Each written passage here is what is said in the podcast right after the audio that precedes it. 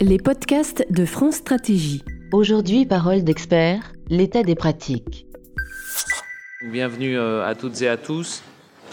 C'est notre deuxième, euh, deuxième réunion, donc je rappelle que nous nous sommes lancés dans une aventure euh, qui se veut interdisciplinaire et ouverte, c'est-à-dire avec la participation de gens qui ne parlent pas du même endroit et ne pensent pas nécessairement la même chose.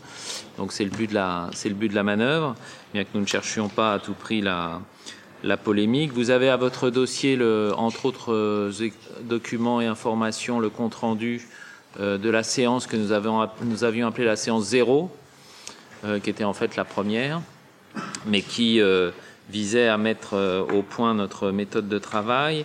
Et nous avions conclu de cette séance, entre autres choses, qu'il y avait besoin de revenir en deux séances supplémentaires, du moins nous l'avons-nous organisé de cette manière, euh, en premier lieu sur euh, l'état des pratiques, c'est la séance d'aujourd'hui, et en deuxième lieu sur euh, ce que nous savons de ce sujet, en particulier à travers les travaux sociologiques ou historiques.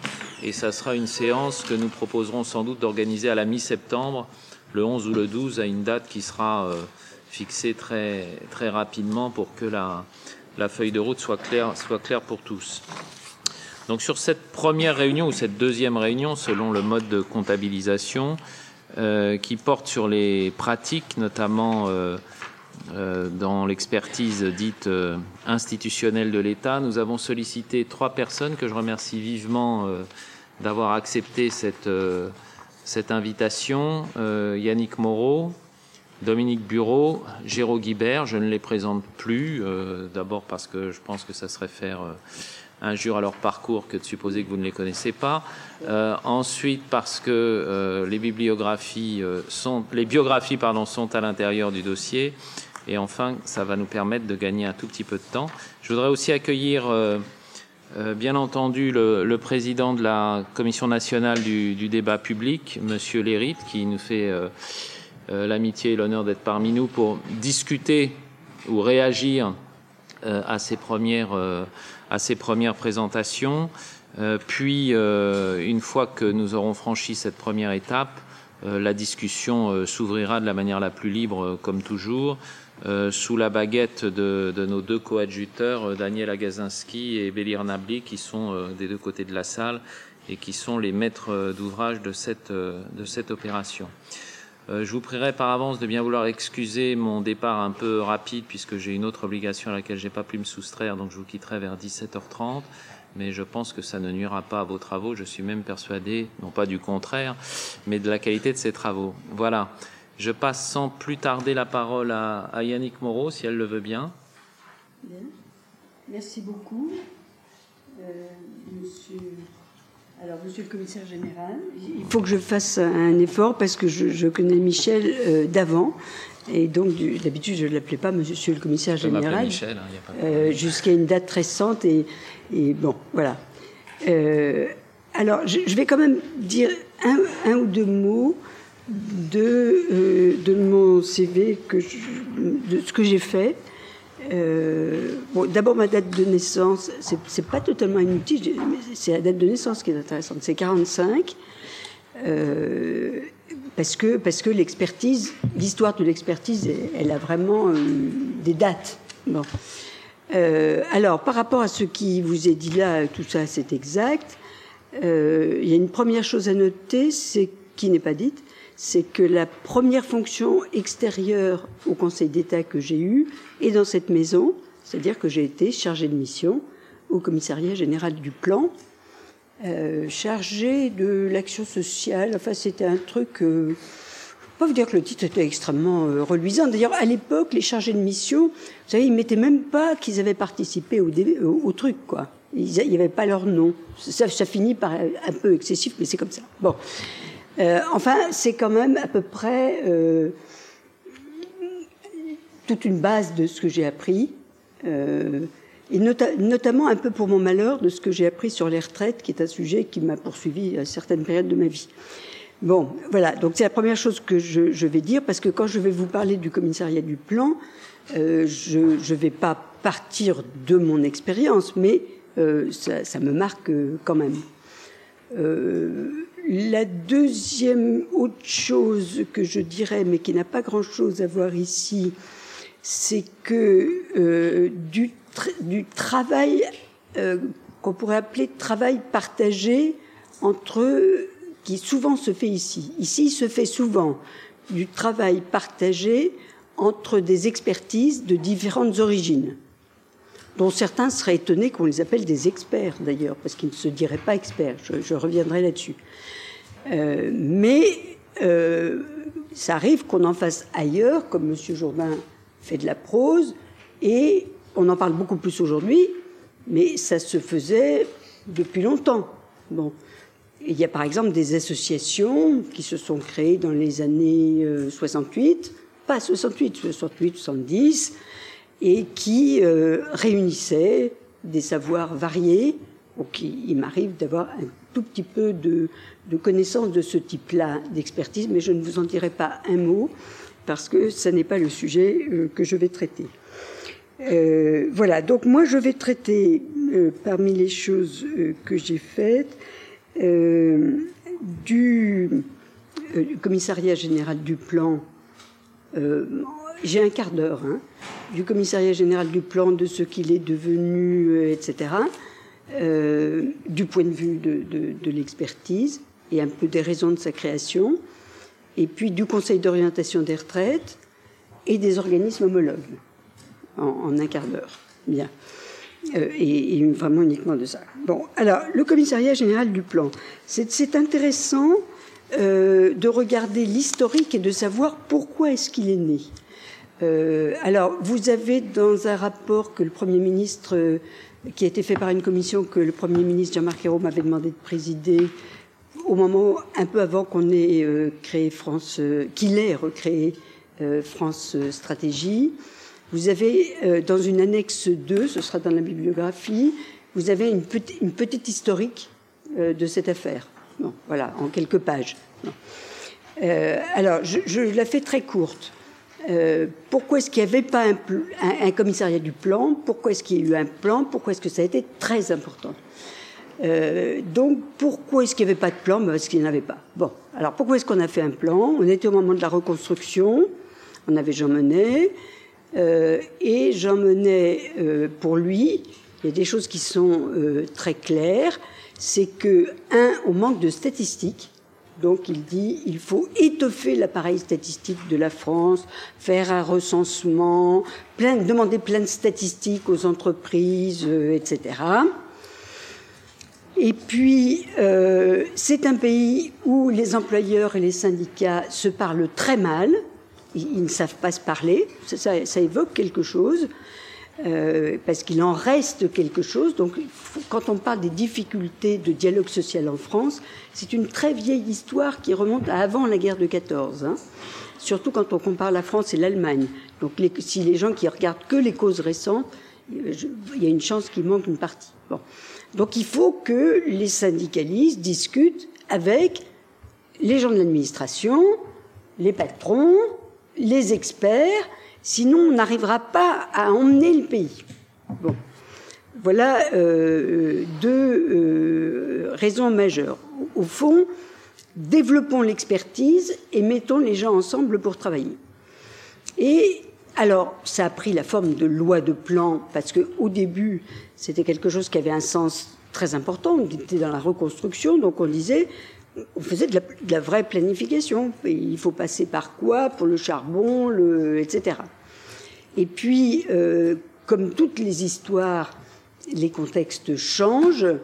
Euh, la méthode a gardé son intérêt, mais les lois de plan sont devenues un exercice impossible parce que la conjoncture économique a été trop imprévisible. Donc, euh, à chaque fois que le plan euh, faisait une loi de plan, il faisait des projections et puis après c'était pas les bonnes.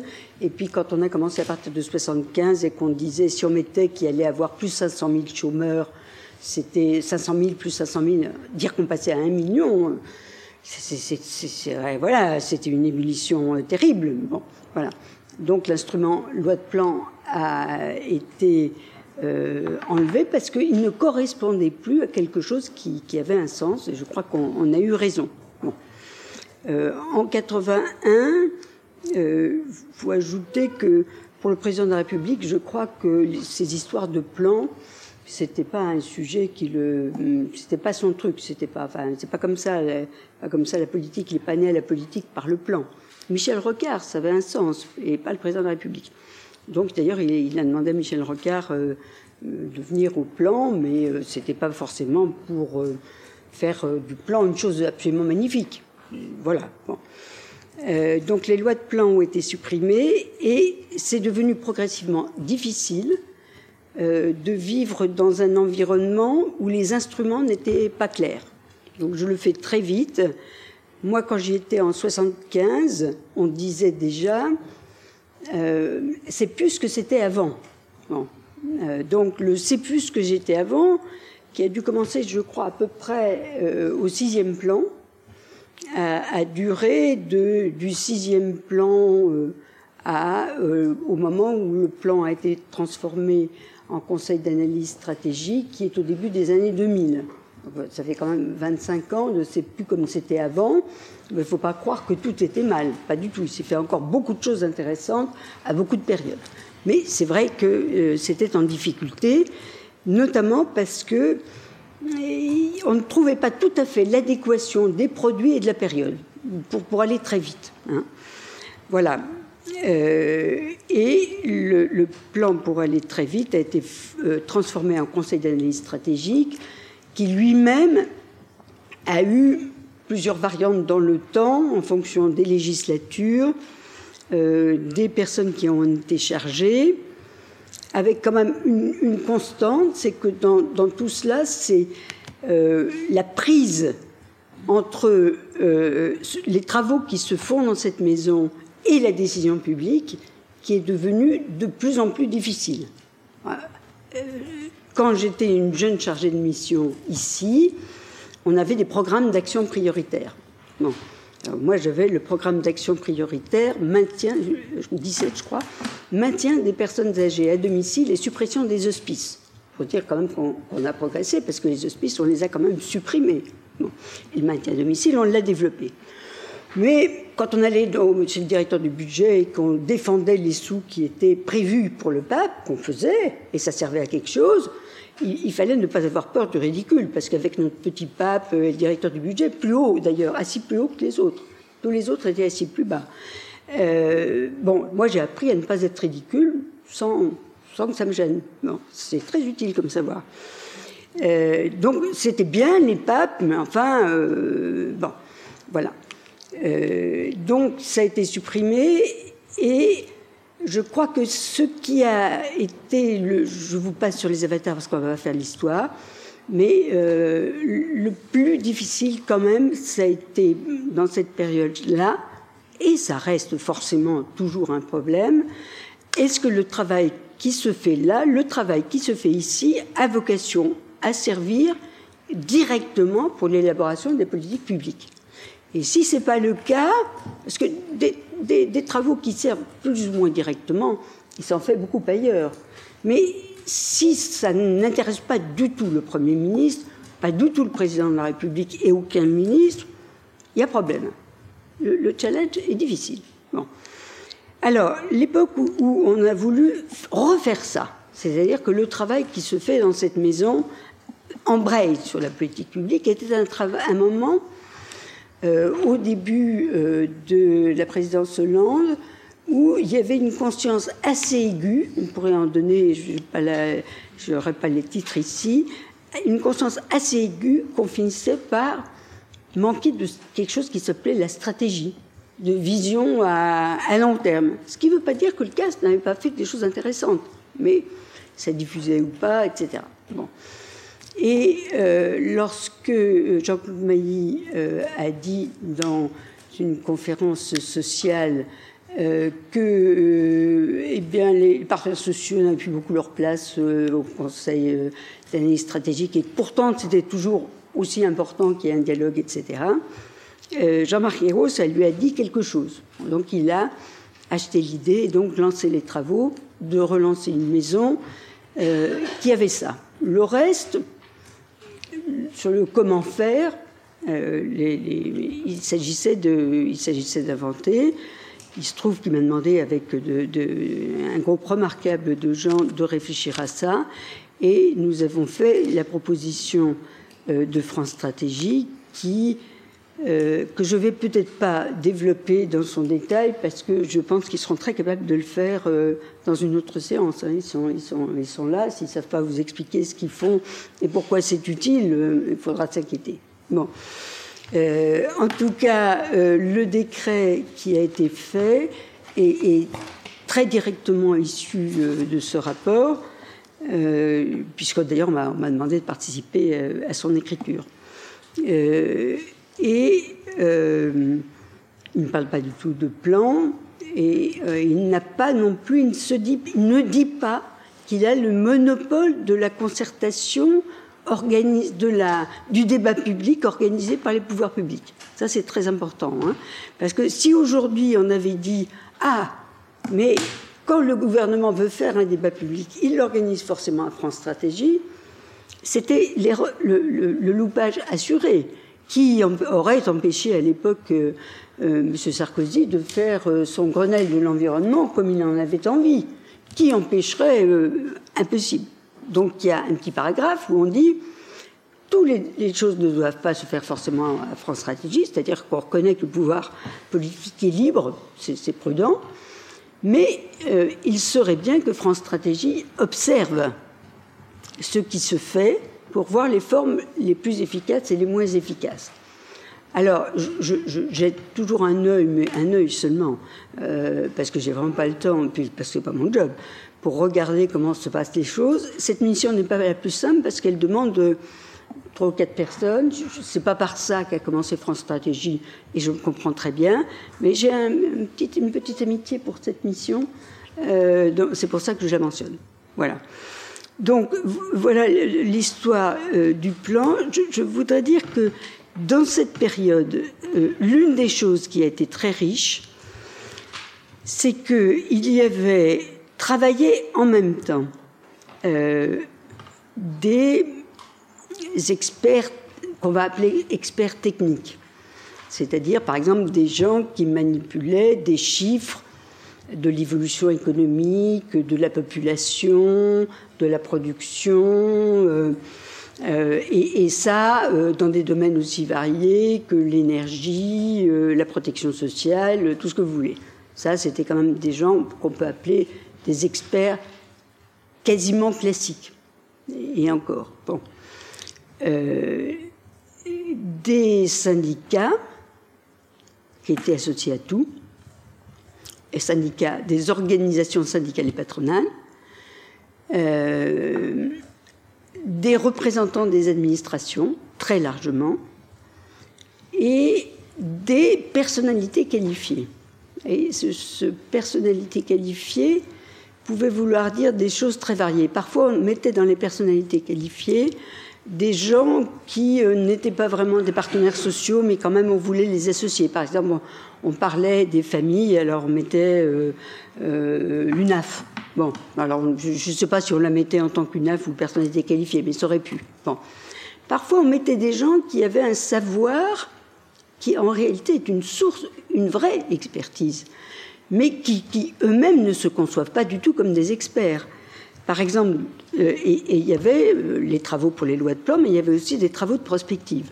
Euh, dans le groupe Prospective Vieillir Demain, il y avait par exemple une dame qui était une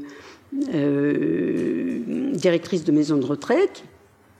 Personne n'aurait dit que c'était une experte. Eh bien, elle avait, mais c'était une directrice de maison de retraite à, à, la pointe de la réflexion du savoir pratique et théorique. Enfin, théorique. Il n'y a pas beaucoup de théorie. Bon. Donc elle connaissait tous les gens qui réfléchissaient sur le sujet. Donc avec elle, d'ailleurs, on avait composé, euh, voilà. Euh, elle avait un savoir que, l'administration centrale n'avait pas. Bon. Euh, et aujourd'hui, on, aujourd'hui, on peut dire qu'il y a parfois dans les différents travaux des associations de ce type, c'est-à-dire des experts, je simplifie beaucoup, des experts classiques reconnus comme experts et des gens qui ont des savoirs venant du terrain, ou par exemple dans le domaine de la santé, pensez au chemin énorme parcouru en 20 ans par la participation des associations de malades euh, qui ont développé, surtout si ce sont des maladies chroniques, un véritable savoir sur leurs maladies. Euh, et, ça nous paraît tout nouveau, mais euh, c'est vrai que c'est nouveau dans son ampleur, mais ça existait déjà ici, en, en, embryon, tout de même très significatif. La deuxième chose qui est très importante, et là-dessus je, le dis pour France Stratégie actuellement, c'est qu'il y avait dans ce travail, d'abord dans les chargés de mission du, du, plan, je ne sais pas comment ce qu'on dit maintenant pour les chargés de mission de France Stratégie, bon, enfin bref, c'est ça. Mmh. Bon. Dans les chargés de mission, il y avait une proportion de gens qui venaient de l'administration, administration, administration, hein, euh, très importante. Donc, il y avait entre la participation aux commissions du plan et les allers-retours avec la maison au commissariat du plan, une certaine innervation euh, du travail du plan, euh, du, travail du plan dans les administrations et du travail des administrations dans le plan. Euh, j'ai nettement le sentiment qu'il y a eu une période, je ne suis vraiment pas à ça au jour le jour, où, ça s'est tenu plus à distance. Euh, et notamment, ça ne m'étonnerait pas que si on suive un, indicateur euh, personne ayant déjà travaillé dans l'administration et comptant y retourner un jour, est présente aujourd'hui dans les effectifs de France Stratégie, on, en trouve. Euh, j'en ai un à ma droite, j'en ai un autre, j'en ai un autre. Voilà, bon. Ils sont tous là. Euh, mais je crains que les proportions ne soient pas les mêmes. Alors, j'aime beaucoup, je m'empresse de dire, les jeunes doctorants ou les jeunes de, qui est aisés. J'adore, c'est le cas de ma fille. Euh, ils sont super, ils, sont intelligents, ils sont magnifiques. C'est vrai, super. Mais il faut faire part à. Il y avait beaucoup moins de, de thésés, je crois, à l'époque. Et puis, euh, euh, je pense que l'habitude s'est prise comme ça. Euh, et faire très attention à ce que les travaux qui se font ici impliquent les administrations. Sinon, d'abord, on ignore des choses qu'elles savent, parce que les administrations savent des choses tout de même. Hein. c'est pas toujours des experts, ils sont pas toujours intelligents, mais ça leur arrive assez souvent de ne pas être idiots. Euh, ils ont souvent même réfléchi aux mêmes questions et écrire sur des sujets sur lesquels ils ont réfléchi sans leur passer un coup de fil, ça, c'est peut-être un peu dommage. Donc c'est même un, critère de maturité. Euh, donc il faut, euh, c'est peut-être même une des choses qui s'est le plus perdue à partir de l'époque où le plan s'est appelé Conseil d'analyse stratégique. Donc c'est un domaine qui est important. Alors le Conseil d'orientation des retraites. Le Conseil d'orientation des retraites est directement issu euh, du plan et d'un rapport du plan qui avait été fait par Jean-Michel Charpin dans des circonstances difficiles. Il avait été chargé par le Premier ministre de faire un rapport sur les retraites, dont le nom m'échappe, mais qui est très connu. Mettez Charpin retraite, vous allez tout de suite trouver. Euh, et il avait huit mois pour faire ça. Nous étions en, probablement en 99. Il y avait huit mois pour faire ça. 95 n'était pas si loin que ça. On trouvait que c'était scandaleux que euh, Lionel Jospin n'ait pas résolu les problèmes parce que ça devait être facile. bien sûr, euh, un Premier ministre s'était déjà cassé la figure dessus, mais enfin bon, s'il avait un peu de volonté, il avait qu'à s'y coller quand même. Bon. Mais enfin, ça n'était pas si longtemps que ça. Et la crispation de 95, c'est-à-dire quand on se loupe sur un sujet comme ça, quelquefois ça fait mal pendant longtemps. La crispation de 95 a été euh, très dure sur les retraites. Toute une partie des réformes annoncées par Alain Juppé ont été faites sur la santé, etc. Sur les retraites, ça s'est arrêté net et ça a laissé, alors je ne vais pas vous raconter l'histoire des retraites, mais ça a laissé un très euh, mauvais souvenir. Euh, mais il fallait bien en sortir. Et le Premier ministre a compris après un peu de temps que sa ministre des Affaires sociales, qui était Martine Aubry, qui était une femme dont on sait que c'était une femme courageuse, n'allait pas prendre le sujet sur elle. Euh, parce que euh, c'est assez logique, souvent, que le sujet soit. Je dis souvent parce qu'il se trouve que la réforme va être pilotée par le ministre, la ministre des Solidarités. Donc je ne veux pas dire que c'est jamais bon que ce soit la ministre des Solidarités. Certainement pas une parole aussi imprudente que ça. Bon. Mais c'est un sujet très interministériel. Pourquoi? Parce que les fonctionnaires, c'est plutôt suivi par la direction du budget. Les régimes spéciaux, c'est plutôt le ministre des Transports. Et quand il s'agit de faire travailler les directions du ministère des Finances, le ministère des Affaires sociales a un peu moins d'autorité que le Premier ministre. Quant à la situation qui était celle euh, quand le corps a été créé, c'est que, par exemple, la DGAFP et la direction du budget ne se parlaient pas. C'est la, la direction du budget qui avait les chiffres, mais elle ne les communiquait pas un ministre du budget pouvait un ministre de la fonction publique pouvait lui demander, on ne lui répondait pas. Euh, donc il y a une question très importante à savoir sur l'administration française.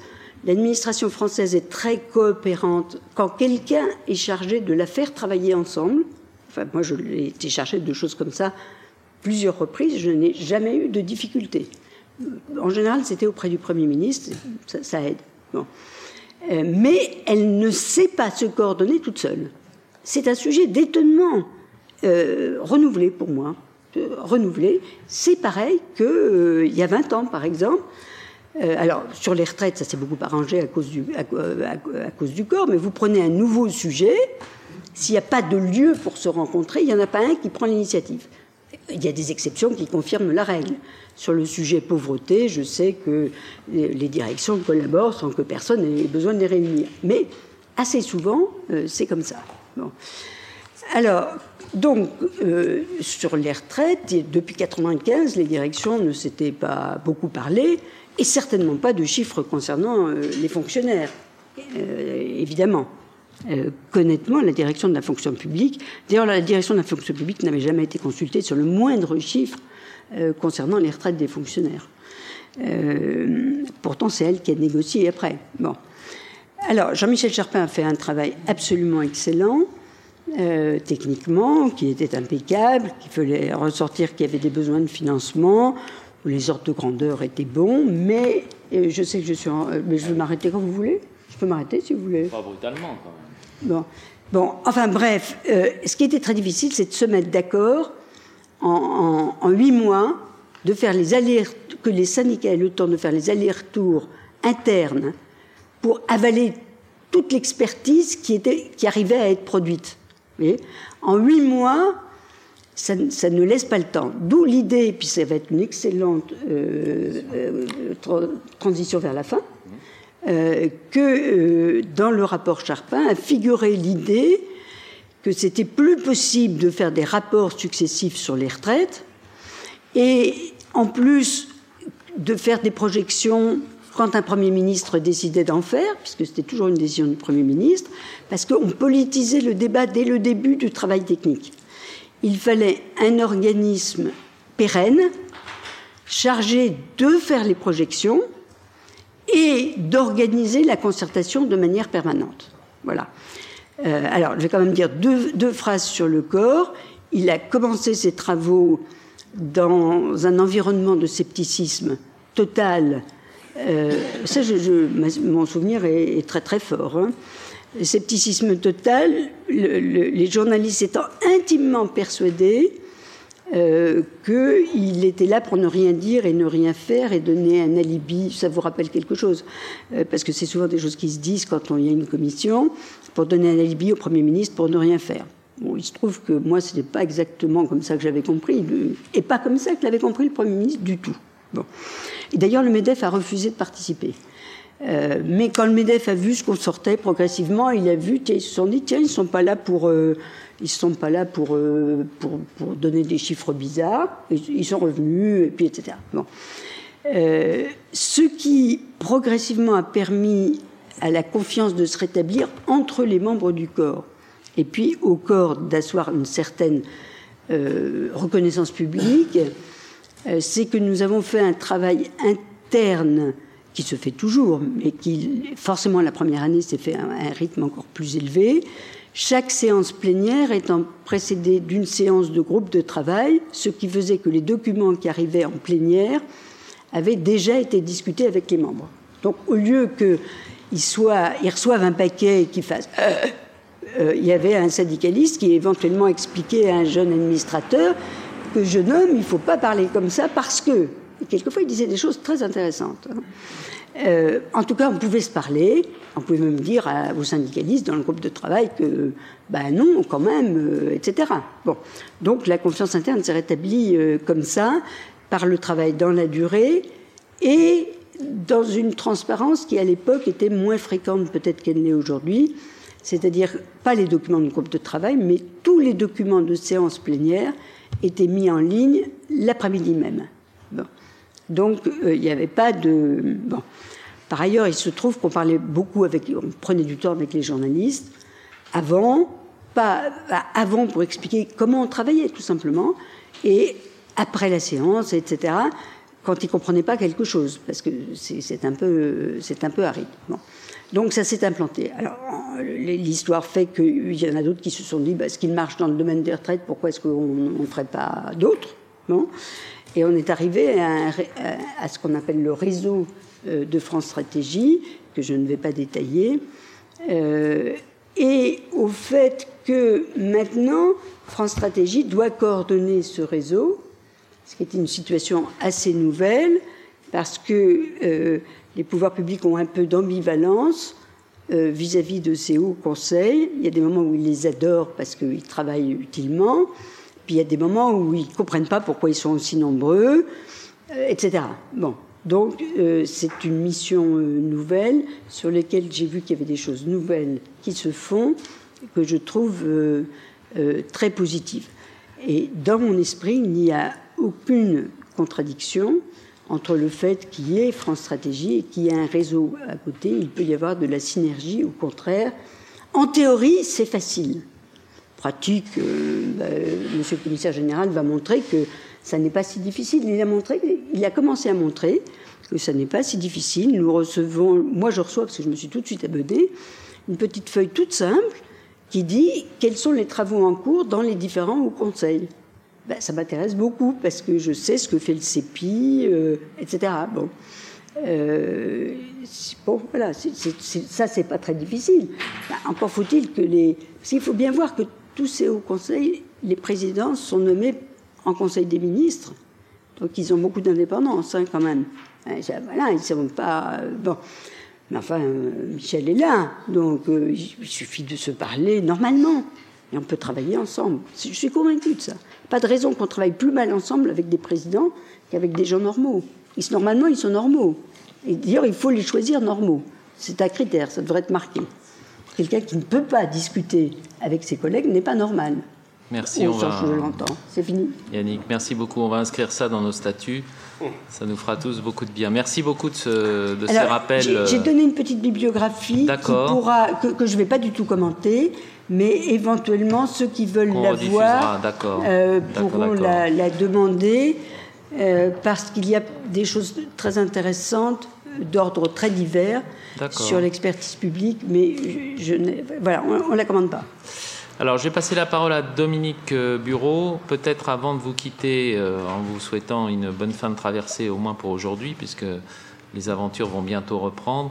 Indiquer que comme cette séance fidèlement à nos traditions et, diffusée euh, ou accessible en tout cas sur certains réseaux sociaux, quand viendra l'heure de la discussion de ne pas hésiter à indiquer euh, euh, vos noms et qualités. ça clarifiera le suivi de cette discussion.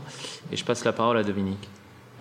Merci bien. Donc, ce qui m'a été demandé, enfin, je sais pas ce qui m'a été demandé en fait, mais ce, dont je vais vous parler, c'est plutôt des politiques environnementales avec l'idée que le secteur des politiques environnementales est un secteur dans lequel on a eu euh, l'émergence de nouvelles, euh, relations où de nouveaux modèles ont pu se développer dans les relations entre euh, l'expertise et l'action publique. Donc, euh, je vais vous donner un peu mon, expérience vue des, vue des tranchées, mais je pense que, que Giraud euh, complétera aussi là-dessus ensuite.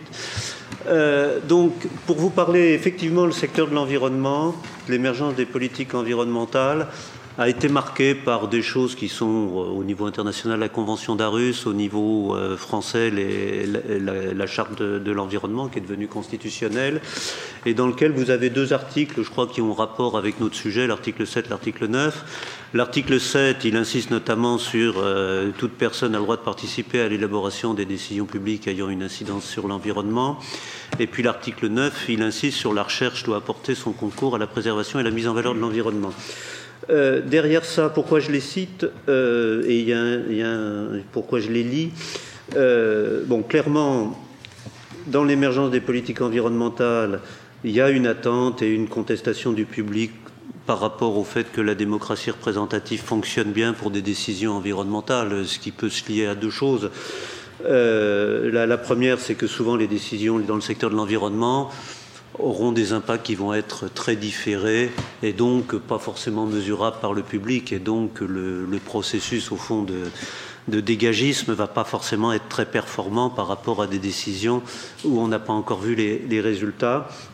La deuxième chose qui est quand même derrière ça aussi, qui est plus liée à l'expertise, c'est quand même l'émergence de l'idée d'experts citoyens et euh, du fait que euh, de Partage de l'expertise. Ceci étant, je pense que sur la participation et sur ces nouveaux modes de, gouvernance, Géraud en dira un peu plus.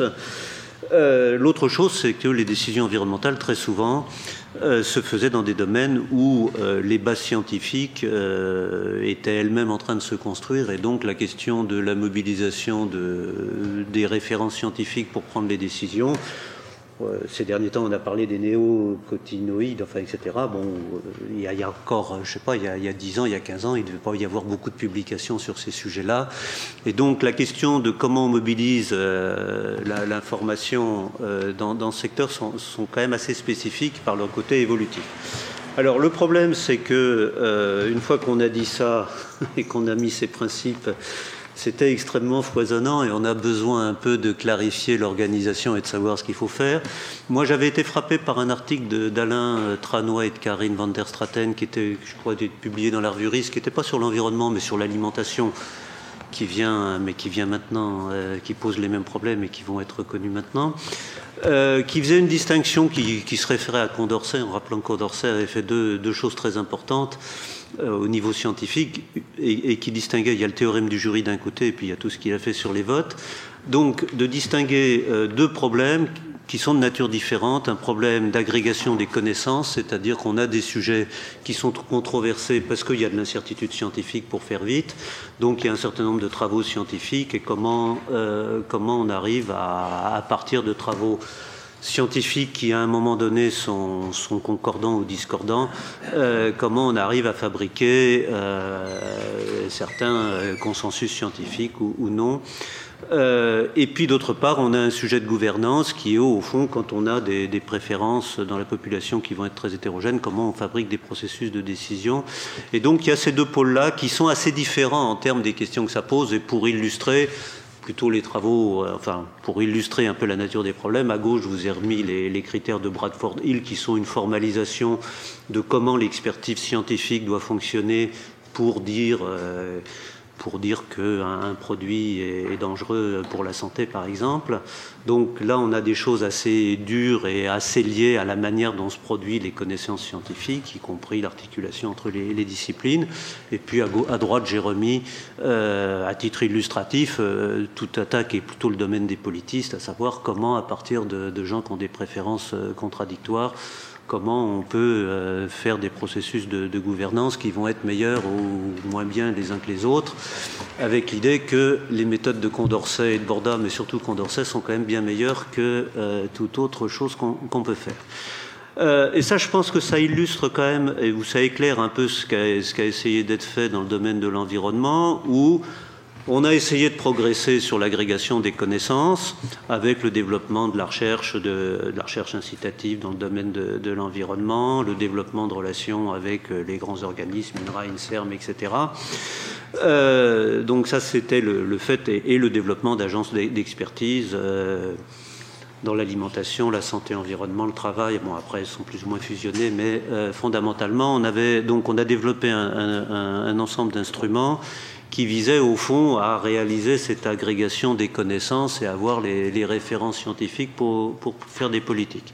Et puis de l'autre côté, se sont développés un certain nombre de gouvernances et d'organisations qui visaient à ce que, à la fois euh, euh, en ayant euh, un bon accès à cette expertise scientifique et en organisant cet accès, par exemple, je, vois dans le, comité de la fiscalité écologique qui s'appelle maintenant Comité pour l'économie verte, tous les groupes de travail sont toujours présentés par des scientifiques de renom sur leur domaine particulier, de manière à éviter, je dirais, la, démocratie d'opinion et qu'on échange simplement des opinions.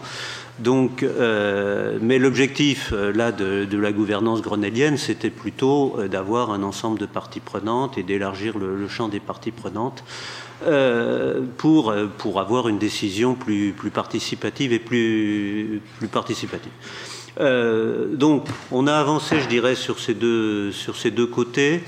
Euh, tout en constatant que, en fait, l'articulation, qu'on ne pouvait pas simplement avancer séparément sur l'amélioration de l'agrégation des connaissances et sur la, construction de préférences collectives, on avait aussi besoin de travailler sur l'interface. Et donc, du côté de la, connaissance, ça a amené à la création de tout un tas d'organismes, euh, typiquement le Comité pour la prévention ou la précaution, le Conseil économique pour le développement durable, euh, et de manière sans doute encore plus éclatante la création du GIEC au niveau international, qui était au fond une instance qui était groupe intergouvernemental, enfin qui est mixte entre scientifique et gouvernemental, euh, et qui essayait d'organiser, au fond, euh, il ne suffit pas d'avoir juste la liste des publications, il faut encore arriver à fabriquer des choses qui soient appropriables pour la, décision, et donc il y avait besoin de créer un certain nombre d'instances pour faire cette, cette, agrégation et de rendre l'expertise scientifique mobilisable, je dirais, pour la décision.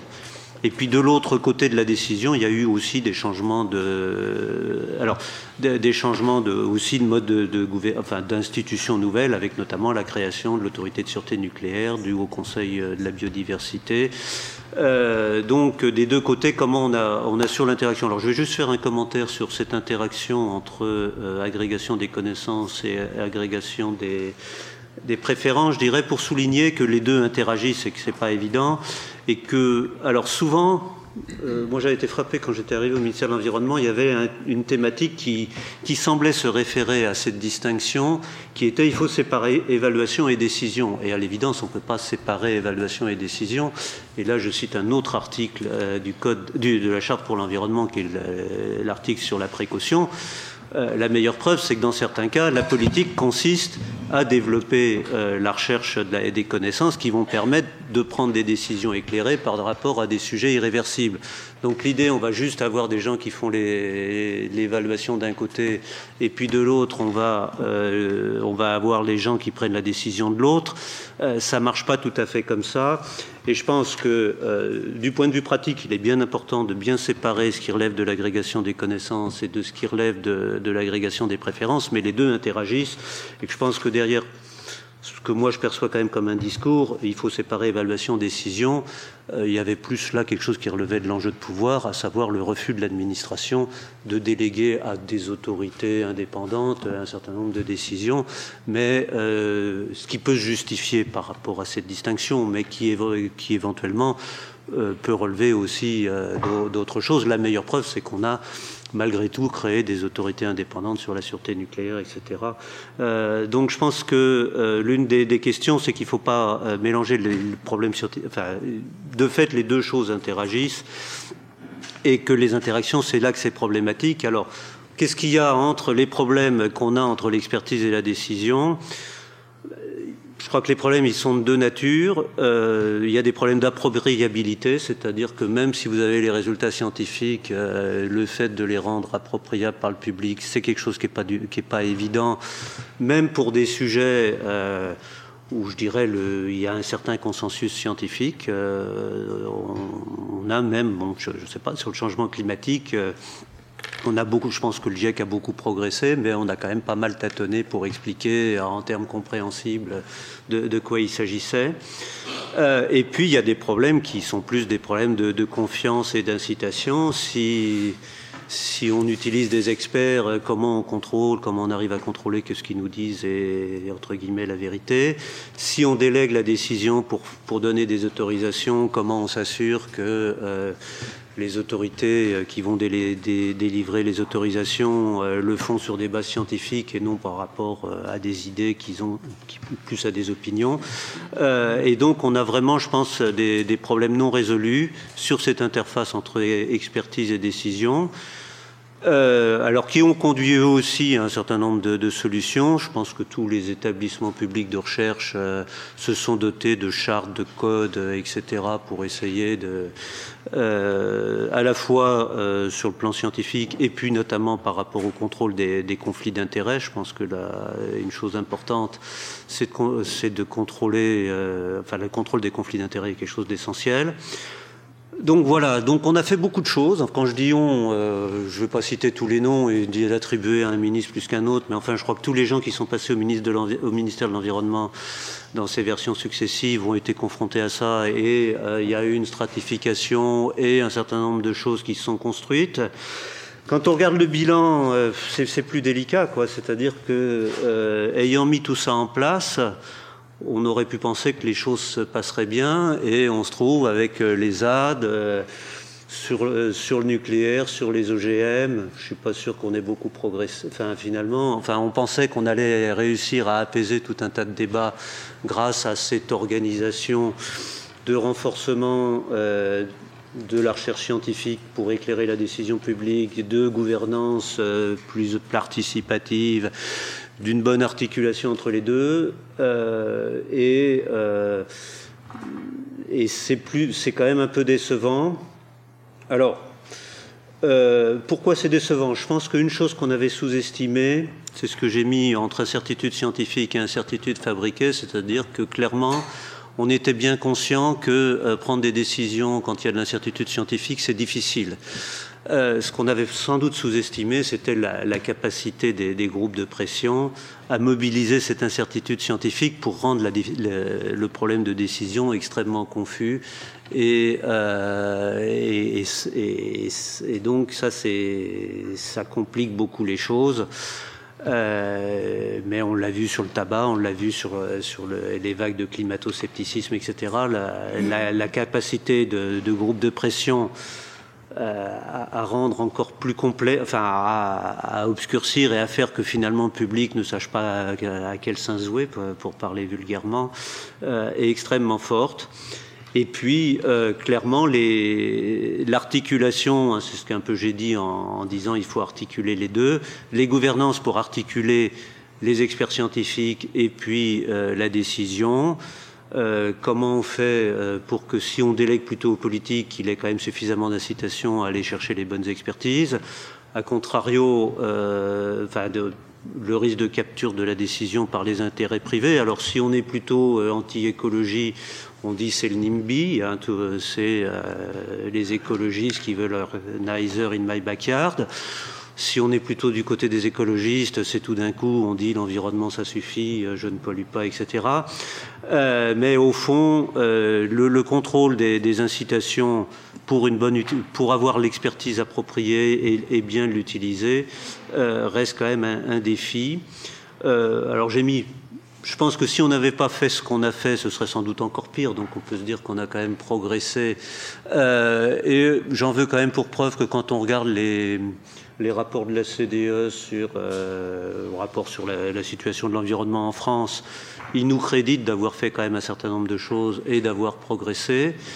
Euh, je pense que sur les voies de progrès, euh, l'une des choses, enfin,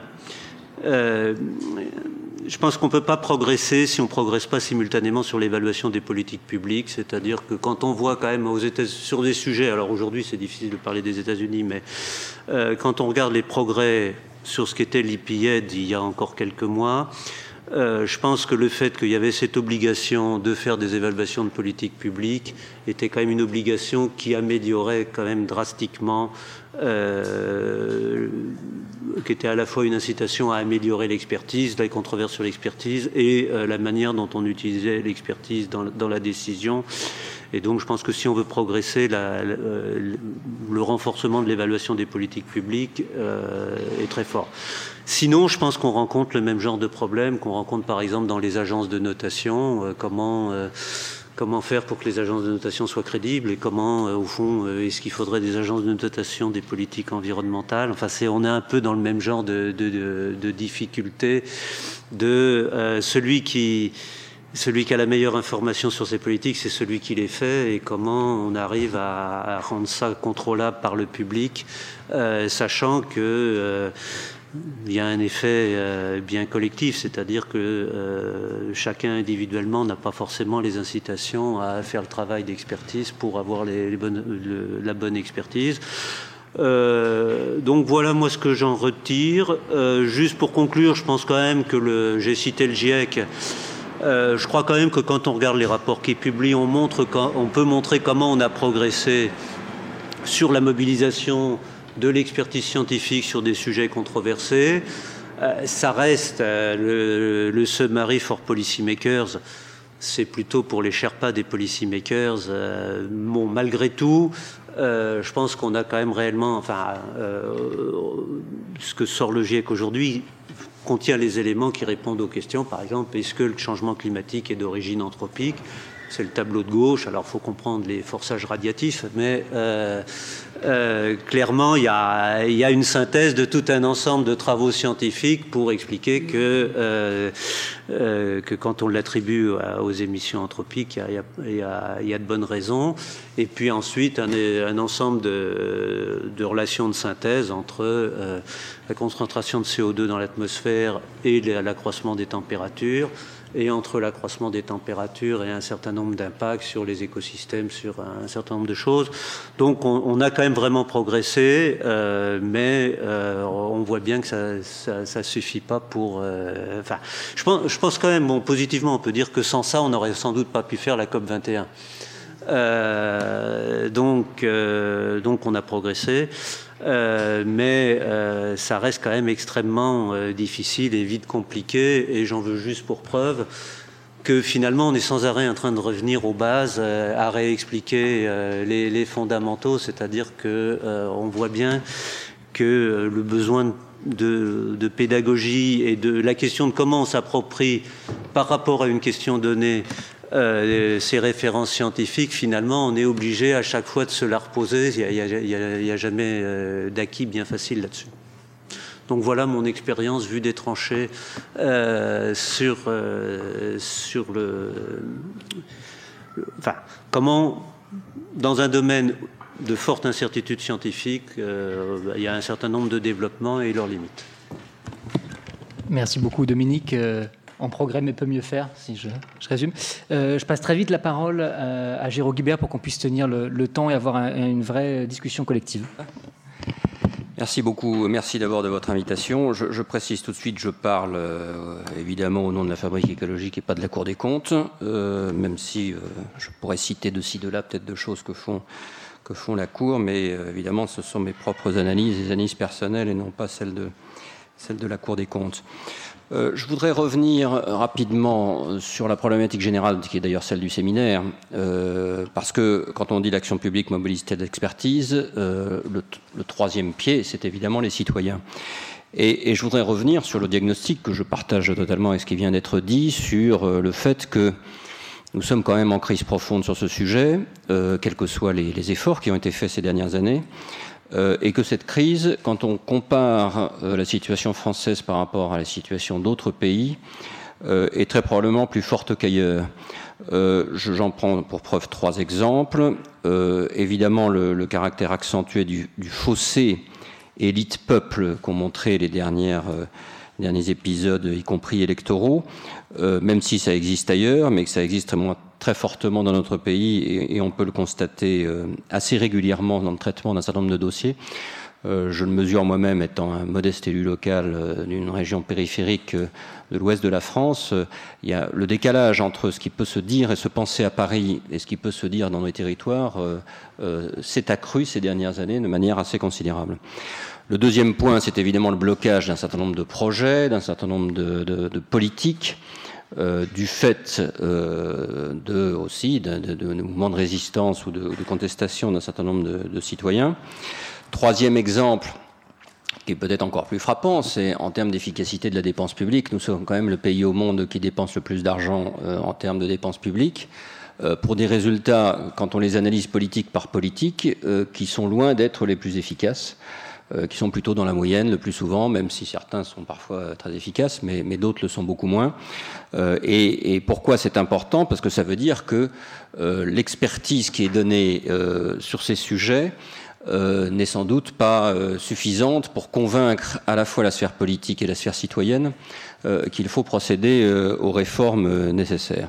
Alors évidemment, dans tout ça, il y, a une part que j'élimine tout de suite, ce n'est pas le sujet d'aujourd'hui, mais c'est un sujet majeur, euh, et évidemment on pourrait en consacrer une conférence entière, c'est les problèmes de la démocratie dans notre pays, euh, où on voit bien qu'il y a toute une entre les institutions, la situation de l'école, la situation de, y compris euh, l'importance des décisions prises aujourd'hui ou tout au moins dont les gens aient le sentiment qu'elle est prise aujourd'hui par les experts et non pas par les responsables politiques, euh, fait qu'il y a un problème d'articulation démocratique entre les citoyens euh, et leurs élus.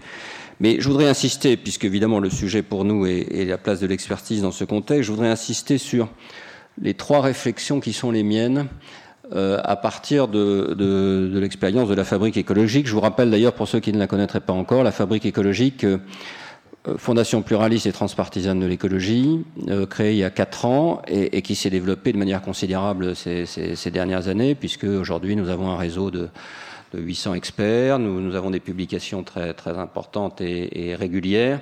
Euh, tout est d'ailleurs sur le site de la Fabrique écologique. Et pourquoi je dis ça? Parce que dans un, des, aspects de la Fabrique écologique, c'est bien l'idée qu'il y a toute une série d'experts qui ont envie de dire des choses sur des sujets et qui n'en ont pas ou qui n'en avaient pas les moyens. Euh, et des, gens qui sont considérés comme experts euh, euh, et qui peuvent être en tout cas considérés comme experts et qui n'en avaient pas les moyens. je pense qu'il faut qu'on qu'on fasse très attention sur ce, cette notion d'expert parce que le double phénomène d'élévation du niveau d'éducation des gens et d'autre part d'Internet euh, et du numérique qui fait que vous pouvez faire des recherches très faciles et très pratiques sur des sujets et que forcément vous avez des gens qui professionnellement du coup intéressés, impliqués professionnellement dans un sujet en profitent y compris pour euh, se documenter, pour etc. et pour mieux connaître ce sujet sur lequel ils travaillent. Eh bien tout ça, ça fait des experts. Tout ça, ça fait des experts. Et un des éléments de la crise démocratique qu'il y a, euh, c'est que cet ensemble de gens euh, n'ont pas d'endroit ou peu d'endroits où intervenir, euh, puisque les corps intermédiaires aujourd'hui, pratiquement, là aussi on pourrait en, faire une conférence entière, pratiquement ne jouent plus ce rôle, pratiquement plus ce rôle, y compris à l'occasion de définition de programmes, y compris à l'occasion de définition de, de plateformes de revendication, y compris à l'occasion y compris d'ailleurs certaines ONG, je le dis très clairement, sans citer de nom, mais ne, joue plus ce rôle euh, de finalement de, faire travailler des experts d'origine diverse sur un sujet donné, alors que le nombre d'experts potentiels a de plus en plus tendance à, euh, s'accroître dans notre pays au fur et à mesure des phénomènes que j'ai évoqués. Et donc, dans ce contexte-là, euh, il, est évident que euh, ça accroît euh, la crise démocratique et la crise de le, rapport entre les citoyens et leurs élus, puisque les citoyens se considèrent comme experts et constatent que les décisions sont prises par d'autres experts sans qu'ils soient consultés. Euh, ce qui est évidemment euh, extrêmement énervant euh, pour ces, gens qui, pensent et qui, à juste titre, connaissent en tout cas une partie du sujet, même s'ils ne la connaissent pas totalement. Donc je pense que à partir de là et de cette réflexion de base, il y a, trois éléments peut-être à, revisiter dans notre, dans notre réflexion et dans le moment venu, dans nos idées peut-être de propositions sur ces différents sujets. La première chose, c'est que, on, le dit depuis très longtemps, est-ce que c'est mis en pratique? Pas toujours. il faut une expertise pluraliste et transparente. Euh, et, de ce point de vue-là, euh, il est clair qu'on est encore dans des situations, sur un certain nombre de sujets, où les capacités d'expertise restent totalement univoques. Euh, on pourrait prendre là de multiples exemples. On pourrait prendre évidemment certains éléments de politique énergétique. On pourrait prendre toute une série d'éléments où on s'aperçoit que les vraies capacités d'expertise, il est difficile de qu'elles soient plurielles euh, euh, et, ce qui évidemment euh, est, un, est, un, problème pour, pour ensuite la décision. Car je pense que le décideur, lui, a intérêt à avoir une expertise la plus pluraliste possible. Par contre, il a une facilité, il y a intérêt sur le fond. Il a une facilité, c'est que c'est plus facile pour lui de demander à un expert de lui dire ce qu'il a envie d'entendre. Voilà. Et donc, c'est vrai que ce n'est pas dans l'articulation entre le politique et l'expert euh, le confort du politique, c'est de se dire, je vais demander à l'expert de me, dire euh, ce que je veux entendre pour pouvoir décider ce que je veux décider. Euh, la vérité de la bonne décision, c'est l'expertise pluraliste qui aboutit à la décision la plus rationnelle et la plus efficace. Et de ce point de vue-là, on a encore un certain nombre de progrès à faire. Deuxièmement, toujours dans cette idée d'expertise pluraliste, il y a eu des progrès faits sur les rôles des lanceurs d'alerte. Euh, mais euh, dans la culture française, euh, ça reste encore des progrès à confirmer, en tout cas. Or, c'est absolument essentiel aujourd'hui, en tout cas sur tous les sujets qui nous préoccupent autour de cette table, en tout cas une partie d'entre nous, le fait qu'il existe des lanceurs d'alerte sur un certain nombre de sujets qui sont, eux, des experts, complètement des experts du sujet, mais qui ont un point de vue évidemment très dissonant par rapport à, la, vox générale sur, sur un sujet donné il est tout à fait important euh, que la place leur soit donnée. Euh, il y a du progrès à faire, mais encore une fois, il y, a, je pense, dans notre pays, un problème culturel plus important. Et c'est la troisième chose que je voulais aborder dans cette idée d'expertise pluraliste. Je crois qu'on est encore dans notre pays parce qu'on a une culture qui est comme ça, parce que pour toute une série de raisons historiques, culturelles, etc., on, a encore trop tendance à considérer que euh, un problème existe une solution. Euh, or, euh, autant je partage totalement ce qui a été dit en matière d'analyse scientifique sur le diagnostic. Il est tout à fait essentiel que le diagnostic soit scientifique. Euh, le plus scientifique possible en tout cas. Et il est assez regrettable que sur un certain nombre de sujets, on n'arrive pas dans notre pays à mettre des gens autour de la table pour faire le seul diagnostic et se mettre d'accord sur le diagnostic. Autant je pense que contrairement à ce qui est souvent dit, euh, il n'y a pas à chaque problème une seule solution. Mais il peut y en avoir plusieurs, qui ont chacune leurs mérites et leurs avantages et leurs inconvénients. Et il faut qu'on arrive culturellement à se mettre dans l'idée qu'il peut y avoir plusieurs solutions à un problème, qui ont chacune leurs avantages et leurs inconvénients, et qu'ensuite c'est le rôle du politique de trancher, mais que c'est le rôle de l'expert d'avancer ces différentes solutions. De ce point de vue-là, euh, la Cour des comptes ne, donne pas un, bon, un bon euh, exemple, puisqu'elle elle fait, elle fait des recommandations. Elle fait des recommandations. Euh, et parfois, je le dis, parfois, ce sont des recommandations qui sont peut-être un peu univoques par rapport à, au sujet traité, même si. Pardon? Si légèrement. Oui, donc parfois c'est un peu trop univoque, parfois c'est opportun et justifié, parfois c'est un peu trop univoque, mais il est important que euh, dans l'expertise, dans la démarche d'expertise, euh, il puisse y avoir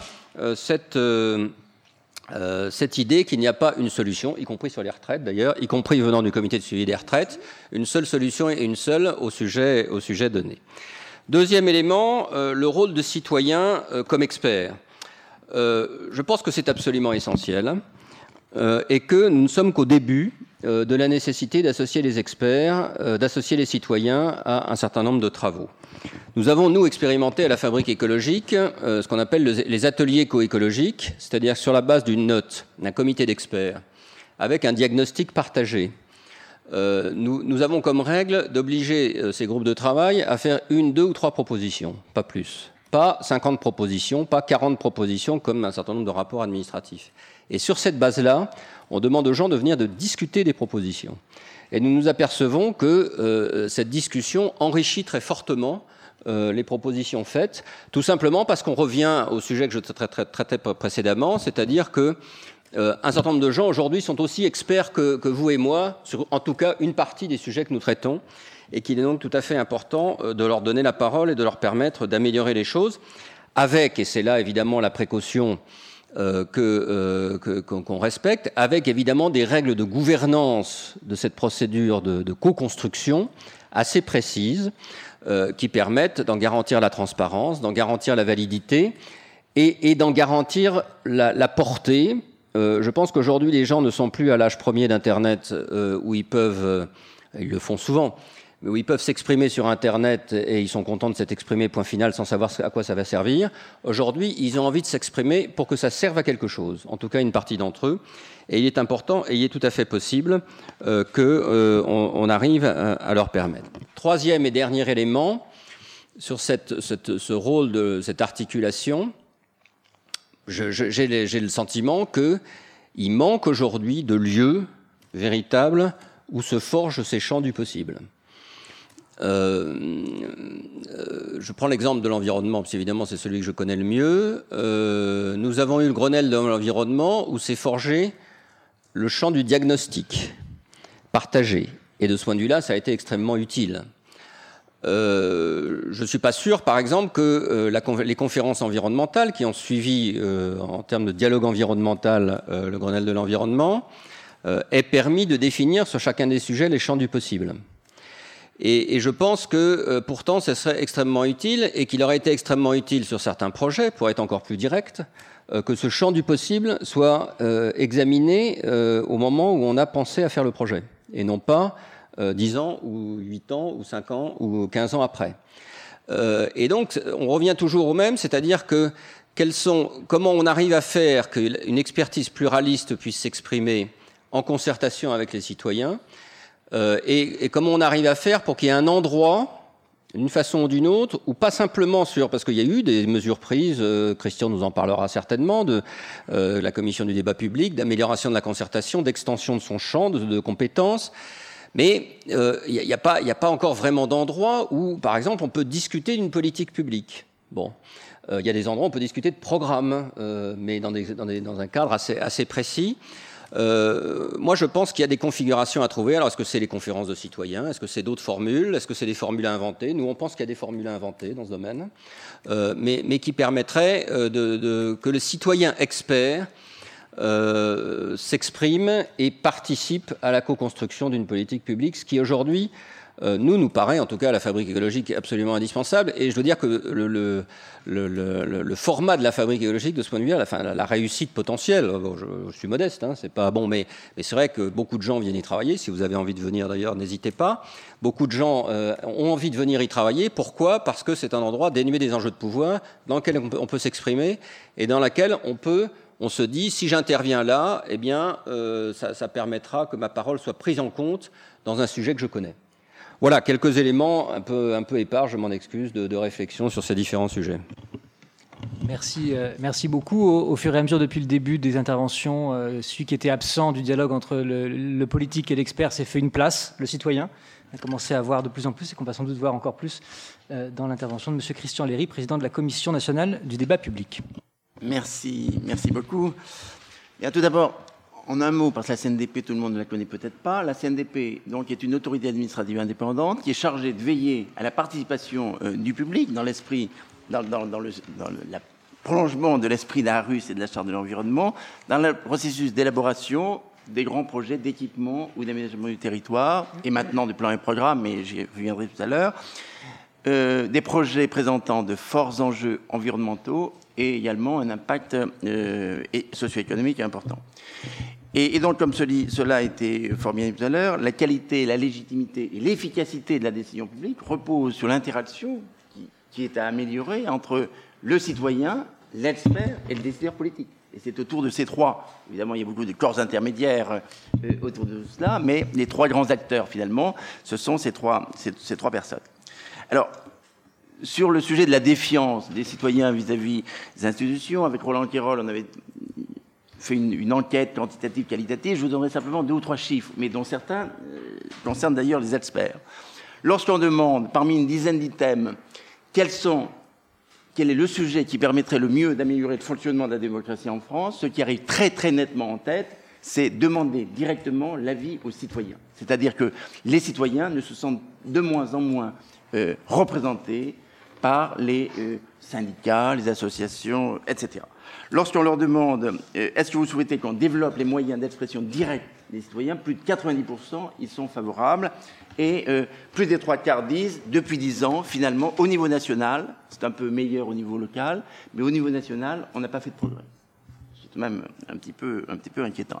S'agissant des experts, le, ces enquêtes qualitatives sont un peu plus ambivalentes, c'est-à-dire que euh, les deux tiers des Français disent les experts sont liés au pouvoir politique et 69% les experts sont liés au lobby, qui est tout de même euh, ne sont pas indépendants des lobbies, ce qui évidemment est assez problématique. Mais si 28% pensent que euh, les experts ont une influence trop importante dans la décision publique, 45% au contraire disent qu'ils devraient avoir une importance plus grande encore. Donc vous voyez. Alors, évidemment, comme cela a été dit, les drames de Sivins, Notre-Dame-des-Landes, j'en passe, et des meilleurs, les situations de blocage, euh, situations très conflictuelles qu'on enregistre, évidemment, euh, amène à s'interroger sur nos processus d'élaboration de projets, sur une consultation des citoyens, une décision. Alors d'un côté, évidemment, donc, on a été amené euh, à rédiger le document d'information des citoyens de l'Euratlantique, par exemple, sur le projet de Notre-Dame-des-Landes, pour la consultation du 26 euh, juin dernier. Et donc, je peux vous dire que là, la situation est plus que conflictuelle, comme vous le savez, mais j'en en, en parlerai pas, puis il y a des médiateurs aujourd'hui qui y travaillent. D'un côté, certains affirment la légitimité de l'état de droit, Bon. Et donc, dès lors que toutes les procédures ont été menées à son terme de manière satisfaisante, que les recours d'ailleurs en plus ont été, ont, été rejetés, le projet doit être réalisé sans délai. De l'autre, des opposants expriment leur frustration, leur colère de n'être jamais entendus par les porteurs de projet.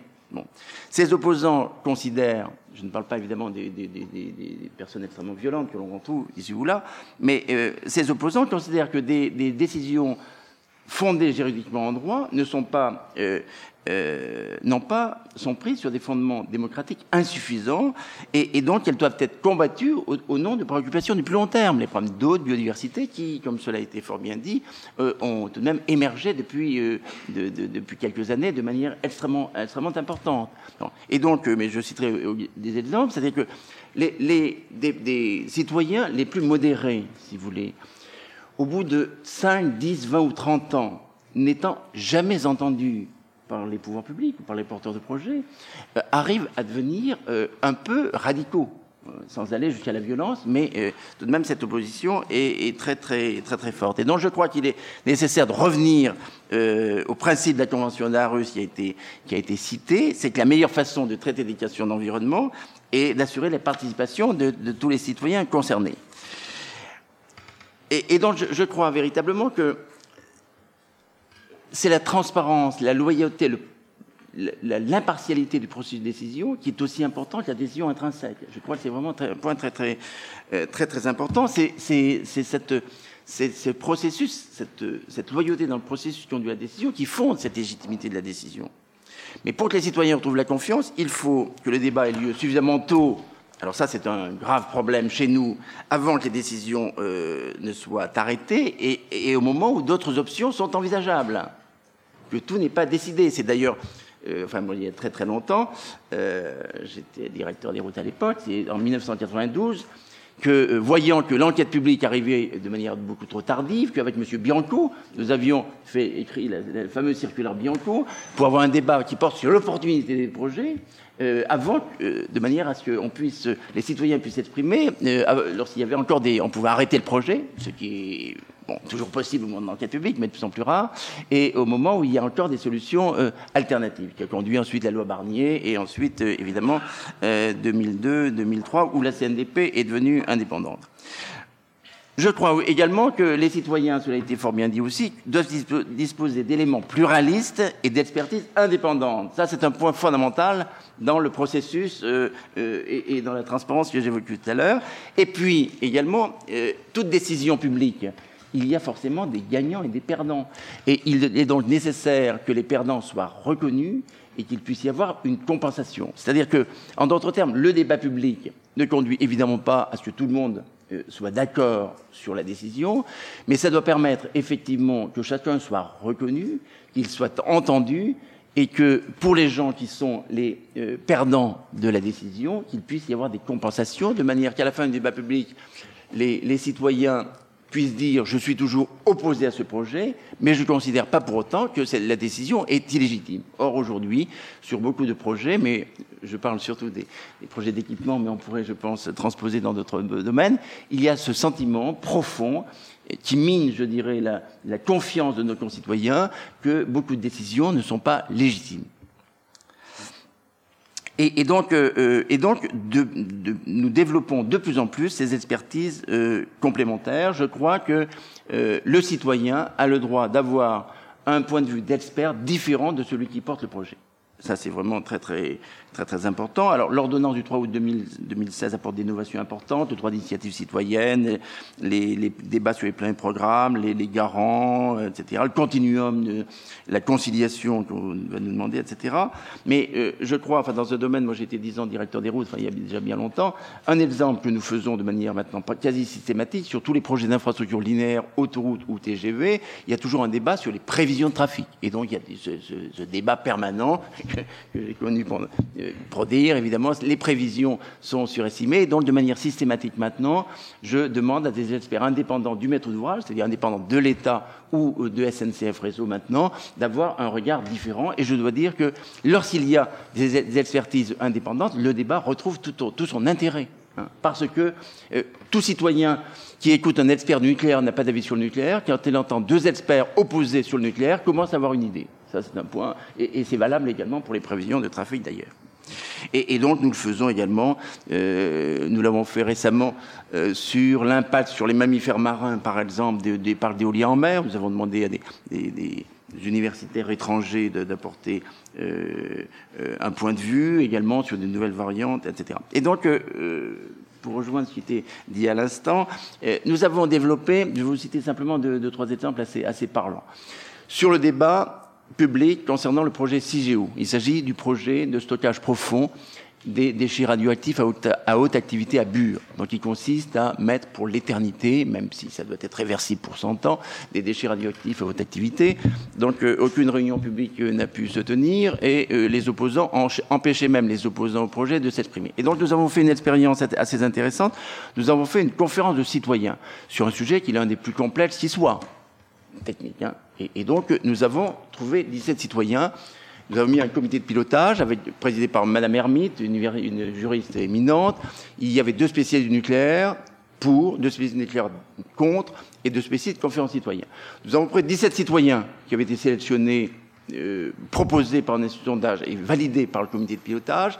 Ces, citoyens, quand on les a vus arriver, très franchement, avec Madame Hermite, on s'est dit vraiment, euh, elle avait fait quelques conférences de citoyens, elle s'est dit sur ce sujet, sur ce sujet-là, je pense tout de même qu'on va avoir quelques difficultés. Et donc, euh, il y a un programme de formation. Ces citoyens ont été réunis pendant trois week-ends, et sur tout ce sujet, ils étaient formés et informés de manière contradictoire. C'est-à-dire que sur tout sujet, il y avait un pour et un contre. Ensuite, le troisième week-end, les, citoyens ont dit on voudrait entendre la Cour des comptes, euh, Madame Lepage, etc., etc. Et ensuite, ces citoyens ont rédigé eux-mêmes une note de 12 pages dont le président de l'autorité de sûreté nucléaire disait encore que c'était l'un des documents les plus pertinents qu'il ait vu sur ce sujet. 17 citoyens en trois week-ends, mais formés de manière euh, transparente, impartiale et équitable. Et, donc, euh, je crois véritablement que sur ce sujet extrêmement difficile, euh, si l'on dit aux habitants de la région de Bure qu'ils peuvent dormir tranquilles pour les centaines de générations à venir parce qu'on a les meilleurs experts nucléaires, ce qui est peut-être vrai d'ailleurs, je ne pense pas qu'on ait un grand succès. Euh, quand en plus, pendant le débat public, les responsables de l'Andra euh, annonçaient qu'ils avaient passé un marché avec euh, l'avalanche, je me souviens, et donc euh, débattaient, mais nous on continue, on accélère même. Évidemment, on comprend que les, citoyens euh, soient un peu, soient un peu euh, énervés. Et donc, cette expérience montre que, en réalité, contrairement à ce que disent beaucoup de, directeurs généraux de certains ministères, il n'y a pas de sujet trop complexe pour les citoyens. Ce qui est important, c'est de recueillir l'avis de citoyens éclairés et formés Et donc ça, c'est vraiment un point vraiment qui est très très important. On a fait une autre expérience euh, dans le cadre de la préparation de la COP, où nous sommes dit avec euh, les Danois, qui sont tout de même des experts de ces sujets, et puis également le, secrétariat de la Convention cadre des Nations Unies sur le changement climatique, on s'est dit, et les citoyens, tout citoyen est concerné par le changement climatique à des degrés différents, mais tous sont concernés. Et donc, nous avons décidé d'organiser ce qu'on appelle World Values, le débat citoyen planétaire, où nous avons organisé le même jour 97 débats dans 76 pays du monde, avec la même méthodologie, les mêmes documents très pédagogiques, on pense les vidéos que nous avions d'ailleurs réalisées, des documents extrêmement simples, validés par évidemment des experts de tous les continents, parce que évidemment il est important que euh, ceci ne soit pas perçu comme une volonté de promouvoir la position européenne ou française, pays haut de la COP 21.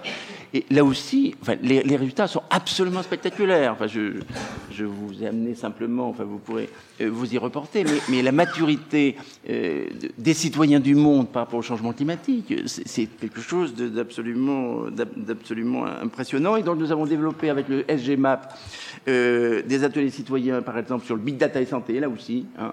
Ouvrir les données personnelles de santé, les résultats ont été vraiment euh, très très bons. La ministre de la Santé précédente avait des rapports d'experts sur ces sujets, elle s'interrogeait, et, je dois dire que cette conférence citoyenne euh, a apporté des, des éléments d'appréciation extrêmement positifs, dont il se trouve qu'ils allaient plutôt dans le sens des experts sur ce sujet. On en a fait également sur la prévention des conduites addictives à l'école, ça a été remis la semaine dernière, etc.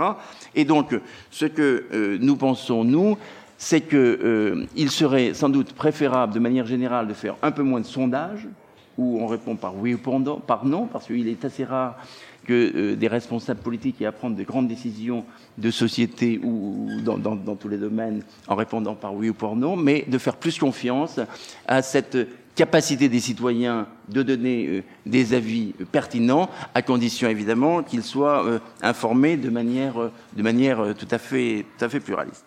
Et, donc, euh, je crois que dans notre pays, euh, le processus de consultation directe des citoyens euh, ce processus est encore peu développé. Alors depuis, évidemment, depuis 20 ans, on a multiplié.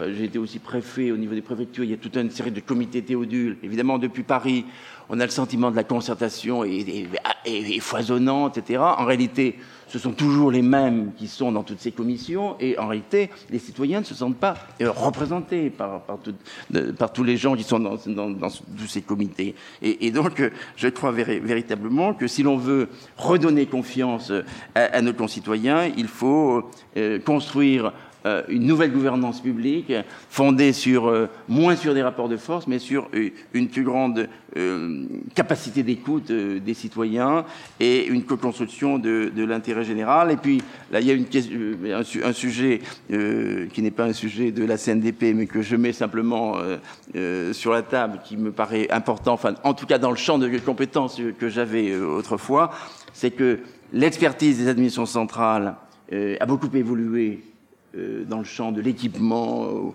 au, sens, large, l'équipement environnement au sens large.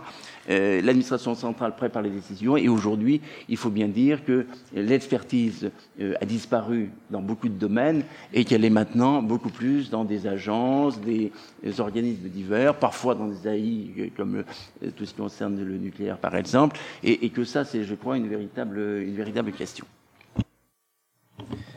Je vous, je vous, remercie beaucoup tous les quatre pour vos, vos interventions euh, liminaires qui vont permettre de lancer euh, la, discussion collective. Je voudrais juste la, ramasser un peu des choses qui ont été, qui ont été dites pour essayer euh, d'impulser la discussion dans le sens de la, de la problématique de notre, de notre séminaire. Ce qu'on a vu tout de suite arriver dans l'ensemble des interventions, c'est que au-delà du rapport entre action publique et expertise, la question de la politique a surgi très vite. Elle a surgi dans la figure du décideur politique, elle a surgi par le citoyen elle a surgi dans l'histoire que, vous racontiez, euh, Yannick Moreau, du, lien entre euh, les grèves de 95 et la création du corps. C'est-à-dire qu'un événement politique majeur induit une transformation de la structure dont l'État se dote pour organiser l'expertise sur une question. Je pense que c'est un élément qu'il faut qu'on garde, euh, qu'on garde à l'esprit. Et l'autre élément politique qui est arrivé beaucoup dans, dans les interventions, c'est la question de la pluralité. Et j'ai l'impression qu'on a, entre vos différentes interventions, qu'on a bouger entre deux idées. Entre l'idée que vous présentiez sur le corps, qui était de séparer finalement euh, le moment, de dépolitiser le début du débat. L'idée que le début du débat ne devait pas être politisé et qu'on pouvait avoir une forme d'idéal de séparation entre le temps de l'expertise technique et le temps du partage, euh, de l'élaboration et de la discussion politique. Et de l'autre côté, euh, Dominique Bureau, qui présentait au début cette, cette en quelque sorte cette scission comme étant une donnée de base de la réflexion sur l'expertise, nous disait euh, on voit en un sens que ça ne tient pas complètement et qu'il faut euh, qu'on ne peut pas arriver à penser jusqu'au bout d'un côté l'agrégation euh, des savoirs, de l'autre l'agrégation des, opinions. Alors on a eu une tentative dans ce que disait Jérôme Guibert qui reprenait quelque chose d'assez classique sur ce plan-là, c'est-à-dire l'idée qu'il faudrait un diagnostic 1 euh, partagé, reposant sur de la connaissance, et qu'ensuite euh, la euh, question des options, la question des propositions serait le temps de la pluralité finalement, le temps de la pluralité et le temps de la politique. Et au fond, l'une des questions que je pense qu'il faut qu'on se pose collectivement, c'est est-ce que ça tient finalement cette idée-là, euh, qu'on pourrait être dans le diagnostic 1 unique, partagé, scientifique, et de l'autre côté avec des, des, des, des, orientations, des options plurielles. Hein, c'est souvent en ces termes-là qu'on pense euh, ici à France Stratégie. Je ne sais pas si ça, si ça fonctionne jusqu'au bout. Et euh, la question finalement c'est, que je voudrais lancer comme ça, c'est celle de l'articulation possible entre la pluralité scientifique et la pluralité politique euh, la pluralité des connaissances d'un côté et la pluralité des opinions et des intérêts de l'autre, puisque la politique, c'est les opinions et les intérêts. Et donc, est-ce qu'on arrive à penser les institutions qui permettent euh, de faire vivre ensemble ces pluralités-là? Il me semble que c'est l'une des questions qui ressort de ce qui a, été dit, mais je ne veux pas abuser du micro. Et euh, je propose de, de, lancer la discussion un peu collective en demandant à chacun, d'une part, de se présenter parce que c'est enregistré, podcasté euh, et diffusé sur le, sur le web, donc pour qu'on identifie la personne qui parle, et d'autre part, de s'en tenir, si possible, à deux minutes euh, d'intervention ou à 30 secondes dans le cadre d'une demande de réponse directe hein, qui peut être fait avec, euh, avec ce geste. Je sais que ce n'est pas le jeu que les, intervenants interviennent là. Je vais quand même dire quelque chose. Ce que j'ai dit sur le, le, le corps, c'est que ce qui n'allait pas, c'était une politisation au sens extrêmement restreint du terme, euh, de débats politico-politiques petits. Bien. Ce que j'ai dit, c'est que le corps avait certainement aidé à progresser pour mettre sur la table un certain nombre d'éléments et permettre plutôt de discuter des vrais problèmes que des faux. Ça, je crois qu'il y a progrès. Ce qui n'a pas progressé en matière de retraite, du tout, c'est l'association des citoyens. Euh, et je me permets de glisser un autre sujet, parce que je trouve qu'il y a, on a dans le domaine de la santé des états euh, généraux de la santé, qui représentent quelque chose d'intéressant, je ne sais pas si c'est l'idéal. Dans le domaine de la retraite, on n'a quasiment rien. Et donc là, moi, je vais, enfin, c'est pas moi qui vais m'occuper de la réforme, mais je, je, je lance un, un, appel à la créativité publique, euh, par exemple de la fabrique écologique. Bon, comment est-ce que le gouvernement devrait s'y prendre pour associer les citoyens en matière de politique des retraites? Je peux simplement vous dire qu'en 2003, le gouvernement s'est posé la question. Jusqu'ici, on, on a patiné. Voilà, c'est pas une mauvaise volonté, mais ça a patiné. Il y a un gouvernement, excusez-moi de donner un élément de fait, qui a quand même décidé quelque chose. Dans la loi de 2014, c'est intéressant, ils ont trouvé très intéressant de trouver que le comité de suivi des retraites, il se trouve que je le préside, mais qui remet un avis, en général, enfin, d'une technicité un peu redoutable, est un jury citoyen. Donc le seul jury citoyen qui existe en matière de retraite, c'est ce que j'appellerais la pointe émergée de l'iceberg du problème des retraites. C'est-à-dire qu'on n'est pas au début de la procédure, on est à l'extrême fin où on va parler du PLFSS entre le rapport du corps et le PLFSS. Bon. Alors, je ne veux pas rentrer, mais je vous invite le 6 juillet. Euh, je ne peux pas inviter tout le monde, hein, mais on peut inviter trois personnes qui seraient des contributeurs volontaires à nous aider parce que nous allons réunir le jury citoyen. Bon. Ce jury citoyen, euh, nous le faisons du mieux possible. Le mieux possible étant quand même qu'on ne passe pas une semaine de formation. Hein. Mais si vous, je ne sais pas. Bon, voilà. À partir de là, vraiment, c'est un appel au concours des bonnes idées et par exemple de la fabrique écologique qui pourrait devenir la fabrique écologique et sociale euh, et euh, Moi, je, bon, voilà. On a séché. Et il y a une question de champ à se poser.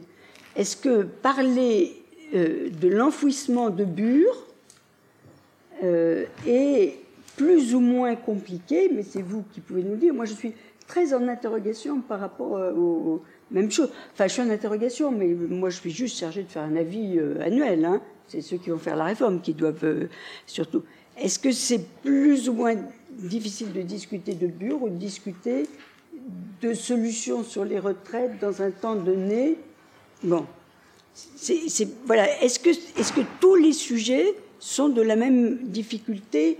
Est-ce que, par exemple, le temps de formation d'un citoyen pour parler euh, des problèmes, ça a été fait euh, sur la fin de vie, où il y a eu des réunions de conférences citoyennes. C'est la même chose, le temps de formation nécessaire, c'est la même chose que pour parler de bure et que pour parler des retraites. Ça, c'est les problèmes concrets euh, pour les politiques. Pour, voilà. Et je trouve vraiment que là, il y a une réflexion. Moi, je suis pour le moment non sachante sur ça. Euh, non sachante personnellement, mais je pense que dans le cadre de la préparation d'une réforme, un sujet qui peut intéresser euh, ceux qui vont s'en occuper. C'est un sujet d'avenir si France Stratégie a des idées géniales sur l'association des citoyens. Peut-être que dans la salle. Et dans la salle tout de suite. Donc ça me permet de consulter et de profiter de la présence. Merci. Je précise que euh, les personnes qui sont dans la deuxième salle peuvent également prendre la parole si un micro leur est, euh, leur est accessible. Monsieur Chevalier On a distingué certains niveaux assez différents. tout d'abord, ce que Dominique Bureau a dit, je trouvais ça très très clarifiant, l'intervention de l'expertise en ce qui concerne l'agrégation des connaissances et en ce qui concerne l'agrégation des préférences. Je trouve que c'est une distinction intéressante. Mais ce que Yannick Moreau évoquait, et d'ailleurs l'intervenante aussi évoquait ça, il me semble qu'il y a un troisième type d'expertise lié à la dimension stratégique. Et là, euh, je veux dire, on passe à un niveau différent. Euh, la, dimension stratégique, c'est aussi une réflexion prospective. Et là, c'est un niveau, quel est le rôle des experts en ce qui concerne la prospective? Ça intéresse évidemment directement France Stratégie, puisque la finalité de France Stratégie, c'était quand même bien ça. Et il me semble que là, il y a une distinction tout à fait importante qui doit être faite avec le plan. Et ce que Yannick Moreau disait au commencement est tout à fait intéressante. Euh, l'expertise qui était mobilisée dans le cadre du plan, c'était une double expertise. Une expertise technique, je dirais, les fameux modèles de prévision, le modèle FIFI, modèle Regina, etc., qui avait été construit par les experts économistes, et ensuite un modèle, je dirais, d'expertise sociale dans le cadre des commissions de modernisation, la confrontation euh, qui était faite à ce niveau-là. Et il me semble là que là, on est entré dans une phase différente la dimension stratégique et le rôle des experts. Alors euh, là, on touche un petit peu au problème aussi des think tanks. Est-ce que finalement France Stratégie n'est pas d'une certaine manière un think tank à cet égard, essayer de penser l'avenir. Et il me semble que le rôle des experts en ce qui concerne penser l'avenir est une fonction et un rôle un peu différent. Effectivement, par exemple, l'expertise citoyenne ne peut pas être vue de la même façon en ce qui concerne ces trois niveaux agrégation des connaissances, agrégation des préférences et penser l'avenir. C'est là que les citoyens ont, me semble-t-il, un rôle très important à jouer. Bon, ça, c'est qu'il y aurait bien d'autres choses à dire, par exemple, sur la mobilisation de l'expertise par les groupes d'intérêt. Là, il me semble que c'est une question tout à fait nodale et sensible qu'on évoquera sûrement euh, longuement au cours de ce cycle, comment euh, l'expertise ne sert pas uniquement au pouvoir public, mais sert aussi aux groupes d'intérêt, avec l'interaction entre État et groupes d'intérêt, me paraît tout à fait une question cardinale. Je vous remercie. Je crois qu'il y a quelqu'un dans la salle dorée. Oui, bonjour, euh, Guylaine Yerso, euh, présidente notamment. On ne vous entend pas très bien, excusez-moi. Oui, vous m'entendez là maintenant? Un peu mieux. Euh, Guylaine Hirso, présidente de l'association Les Petits Débrouillards, mais aussi euh, à 4D, dans différentes instances, membres de la plateforme, et au Conseil du numérique. Premier euh, point, c'est il y a une ligne TGV qui vient de, d'être enfin qui vient d'être prolongée et dont mise en œuvre rapidement comme on dit qui pose des problèmes. J'aimerais justement avoir l'avis du préfet sur ce point puisque FNE euh, vient de faire un appel pour euh, regretter que plusieurs pratiques environnementales n'ont pas été mises en œuvre lors de cette euh, du dispositif. Ça c'était un premier point. deuxième chose, il y, a, aussi tout le volet sciences participatives et de l'expertise qui est créée par ce biais. Ça serait intéressant aussi de voir ce qui, ce qui a été construit. Il y, a eu il y a eu plusieurs rapports, dont le dernier, le rapport Monsieur Houillet. Il y a une charte qui vient d'être créée avec le ministère de la Recherche. Ça pourrait être intéressant. Et d'ailleurs, j'arrive de l'alliance de la réunion à Montpellier, Alliance Sciences Société, euh, avec plusieurs organisations. Ça serait intéressant de voir le, le retour de trois jours de débat euh, citoyens, chercheurs, euh, collectivités, organismes de recherche, enfin bref, et voir un peu ce qui ressort de tous ces débats initiés. Et dernière chose, il y a eu euh, aussi avec le, le CNIS, euh, qui est un organe qui est peut-être pas assez connu, euh, qui est lié à l'INSEE et tout ça, mais dans lesquels il y a des débats, et en particulier les réflexions qui ont été menées avec le CESE euh, sur les, la suite à la loi Evassas pour mettre en œuvre un autre, d'autres indicateurs. Il serait intéressant d'avoir un peu le retour euh, de ce dispositif qui euh, est intéressant par lui-même, mais qui, dont la mise en œuvre n'est pas forcément toujours euh, très euh, opérante, même si euh, la, la, démarche qui a été entreprise était très intéressante. Donc, la loi Evassas, des indicateurs de, de richesse, des, des, des, des, indicateurs qui ont été créés et peu connus, alors qu'il y a une démarche très intéressante. Merci beaucoup. Merci. Je crois qu'il y a une autre intervention aussi dans la salle. Flavio, tu as quelqu'un Merci. Bonjour, je m'appelle Franck Papon, je suis avocat. Je voulais juste faire remarquer une petite remarque, c'est que euh, ce qui me frappe, c'est que en ce qui concerne l'expertise euh, de la société civile, euh, au-delà des questions de légitimité et euh, de qualité de l'expertise, qui sont des choses qu'on peut mesurer euh, de la même manière aujourd'hui qu'on le faisait euh, avant-hier, encore que la légitimité, je pense que les lois sur les conflits d'intérêts et la modernisation de notre capacité euh, à gérer les conflits d'intérêts va certainement l'améliorer parce que c'est pas notre tradition en France euh, de, les, de les déclarer tout simplement. Je crois que ce qui est frappant, c'est l'émergence de cette expertise. Et cette émergence est, à mon avis, intimement liée à celle des technologies, des nouvelles technologies euh, et du numérique qui permet un véritable travail collaboratif entre des gens qui euh, soit n'ont pas le temps de travailler ensemble, soit ne sont pas dans le même lieu, dans une même temporalité. Euh, j'en veux pour exemple un, un, think tank auquel je collabore d'avocats, euh, d'affaires, qui euh, sont des gens qui n'avaient pas le temps de se voir et de travailler ensemble et qui se sont mis euh, à travailler avec des économistes pour euh, critiquer l'économie du droit des affaires qui est très inefficace en France et qui ont ainsi pu faire des propositions concrètes euh, et constructives euh, de réformes, qui ont d'ailleurs été suivies euh, par le gouvernement. Et par rapport à cette émergence donc d'expertise de, de, de, la société civile qui n'était donc pas disponible avant les nouvelles technologies, il me semble qu'il y a un certain retard de la part de l'administration à s'ouvrir à cette diversité euh, et à accueillir euh, cette modernité parce que je vais prendre un seul, un seul exemple aussi là-dedans, c'est euh, les études d'impact. Quand on compare les études d'impact en Angleterre et en France, on est assez affligé de voir comment l'Union européenne ou le, le, gouvernement anglais, pour ne me prendre que lui, bon, c'est certes le meilleur en Europe, mais c'est un bon exemple, accueille l'expertise de la société civile en organisant de véritables consultations qui sont complètement en ligne, ouverte, respectueuse du temps, euh, alors qu'en France, on se dit mince, on a oublié l'étude d'impact, vite, vite, on fait un petit site, deux, trois réunions euh, chez France Stratégie, et hop, l'affaire est pliée. Donc euh, c'est juste, euh, pas, à mon avis, comme ça qu'il faut faire. Voilà. Merci. Je vous écoute. Oui, ça fonctionne. Myriam Merat, euh, CNRS, Paris-Dauphine et Université de Nice. Alors, encore merci pour vos présentations et j'aurais plein de, points hein, sur lesquels j'aimerais bien vous entendre. Hum, le premier, c'est que effectivement, ces, ces dernières années, on insiste beaucoup, et c'est quasiment de l'ordre du myopisme, sur l'impératif de participation.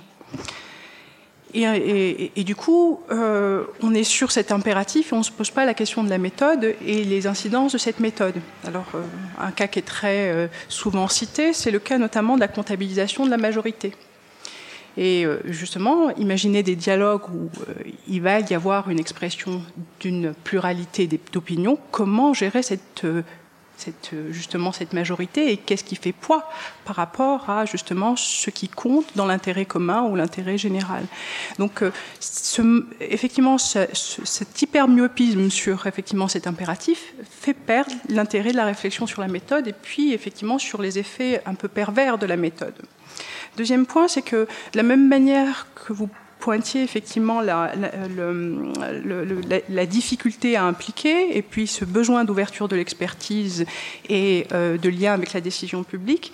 Le constat que l'on remonte le plus souvent actuellement, c'est effectivement une difficulté à lire quand on est à l'extérieur de l'appareil euh, technocratique, ce qui est de la part du politique et ce qui est de la part de l'administratif certaines choses qui sont des émergences des découpages de l'administratif sont lues à l'extérieur comme une intentionnalité de nuire. Je vais vous donner un exemple qui est, qui est, parlant, c'est le cas effectivement d'Alteo. Euh, donc sur le dossier Alteo, si vous y jetez un coup d'œil, vous voyez la multiplication, par exemple, des expertises publiques en provenance du BRGM, de l'INRS, euh, de l'IRSN, effectivement, et ce qui ressort des saisines, qu'elles soient ministérielles ou des administrations centrales, si vous n'avez pas la lisibilité du système, ça peut vous donner hein, une impression de vouloir cacher un certain nombre de dossiers. Et pour ceux qui ont suivi dernièrement la polémique sur la cuve, justement, euh, notamment avec l'IRSN, vous voyez la difficulté aussi à lire le vocabulaire technocratique euh, des institutions d'expertise, qui fait que souvent on demande beaucoup plus d'expertise, mais on ne dit pas la même chose. Peut-être effectivement plus d'expertise directe, moins d'expertise institutionnelle sous forme de saisine, mais sans savoir exactement comment marquer le curseur, qu'est-ce que ça cache exactement comme, euh, euh, comme problématique. L'autre point, et vous m'interromprez si, parce que je voulais partager avec ça et vous écouter sur ces points, c'est la question de la culture scientifique. C'est-à-dire qu'il y a malgré tout une, illusion que le, savoir scientifique est un savoir qui ne porte pas complètement une, comment dire, qui n'est pas porteur de préférence. Or, le savoir scientifique et l'expertise sont deux choses différentes et les choix d'expertise sont porteurs de préférences.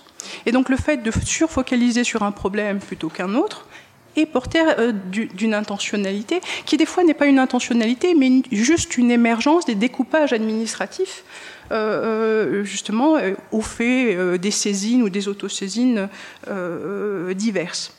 Qui fait que aussi on a l'illusion actuellement qu'effectivement il y a une montée de savoir citoyen. Et il y a l'illusion que la donnée est porteuse de connaissances et d'informations, qui est un véritable problème, parce que vous voyez que la donnée, j'aimerais bien vous entendre tous au-delà de nos présentateurs, la donnée ne résume pas le savoir, et la mobilisation de la donnée dans un processus d'expertise et dans un processus de décision publique donne lieu à des choses assez euh, différentes. L'autre chose, c'est effectivement le curseur entre la, entre la controverse et la polémique. Et donc, euh, comment lire la controverse scientifique, c'est-à-dire savoir qu'il y a des disputes entre des scientifiques qui ne sont pas forcément porteurs d'une intentionnalité politique, et comment lire en fait ce que devient cette, cette euh, euh, controverse scientifique dans le champ public et comment elle fait objet de régulation ou non.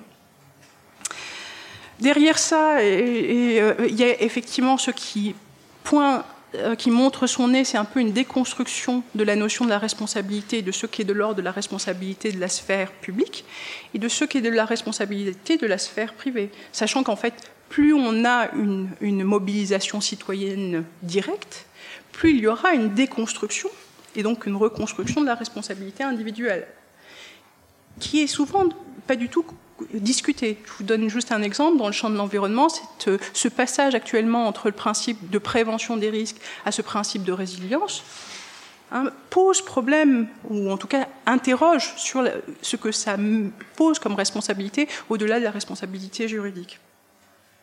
Derrière ça aussi, il y a une difficulté à évaluer les politiques publiques. Et donc, euh, par euh, effet euh, corollaire, d'évaluer en fait les apports euh, de l'expertise publique. Et un exemple qui est le cas justement de la prévention des pollutions atmosphériques, où vous voyez effectivement qu'il y a une amélioration si on suit les curseurs sur plusieurs années sur la partie environnementale, mais si on le pose comme un problème de santé-environnement, là, vous voyez qu'il y a des choses qui se, qui se reconstruisent. Et ça amène à ce que disait Madame Moreau, c'est effectivement la difficulté qu'il y a de coopérer entre les différents services centraux, mais qui se retranscrit aussi sur la manière avec laquelle se couent et se découent les expertises et les saisines hein, euh, au niveau des agences et des instituts d'expertise qui effectivement fait partie de tous ces éléments. Et puis, j'ai envie de finir sur ça. Imaginez effectivement qu'on ait une politique publique, une expertise qui est, elle, légitimée, mais qui n'est pas valide. Qu'est-ce qui compte dans une politique publique? C'est comment estimer le degré de légitimité et en même temps le degré de validité. Et tout ça, sachant que, généralement, cette validité, cette légitimité n'est pas statique, c'est-à-dire qu'elle se, recompose au fur du temps. Il y a, euh, les conflits euh, d'il y a cinq ans ne sont pas les conflits que l'on rencontre actuellement. De même pour la connaissance et la stabilisation de la connaissance scientifique. Voilà, j'attends vos réactions. Merci. Juste une question en salle dorée. Après, peut-être les, intervenants voudront euh, brièvement euh, reprendre la parole un, instant pour faire une première euh, scansion de notre discussion avant une deuxième, une deuxième partie. Merci. Très brièvement, si ça vous ennuie pas. Merci. Non, ça tombe bien. La question est courte et elle rebondit sur le dernier point de Madame justement. Ça va mieux. qui est la responsabilité Puisqu'effectivement, d'un point de vue citoyen, la question qu'on se pose, c'est la question de, la responsabilité de l'expert. Tant qu'il s'agit du pouvoir, c'est assez clair puisque vous avez un pouvoir aux citoyens avec euh, des élus qui en sont les dépositaires et qui, eux, sont sous le coup de la responsabilité de l'élection finalement. Mais en ce qui concerne l'expert, c'est plus difficile à percevoir.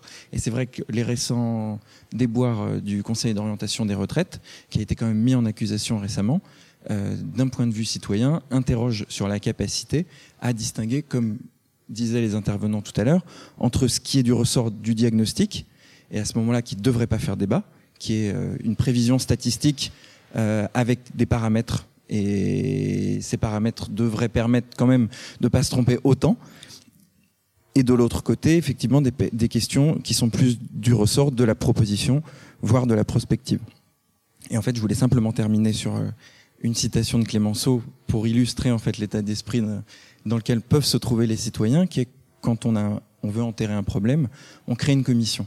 Et finalement, c'est un petit peu cette question de responsabilité qui, euh, euh, dans le secteur privé, se tranche par la réputation, euh, par exemple d'un cabinet de conseil, là où dans le secteur public, euh, il y a une, peut-être une protection qui est jugée nécessaire de l'expert, mais qui est plus difficile à voir en termes de responsabilité.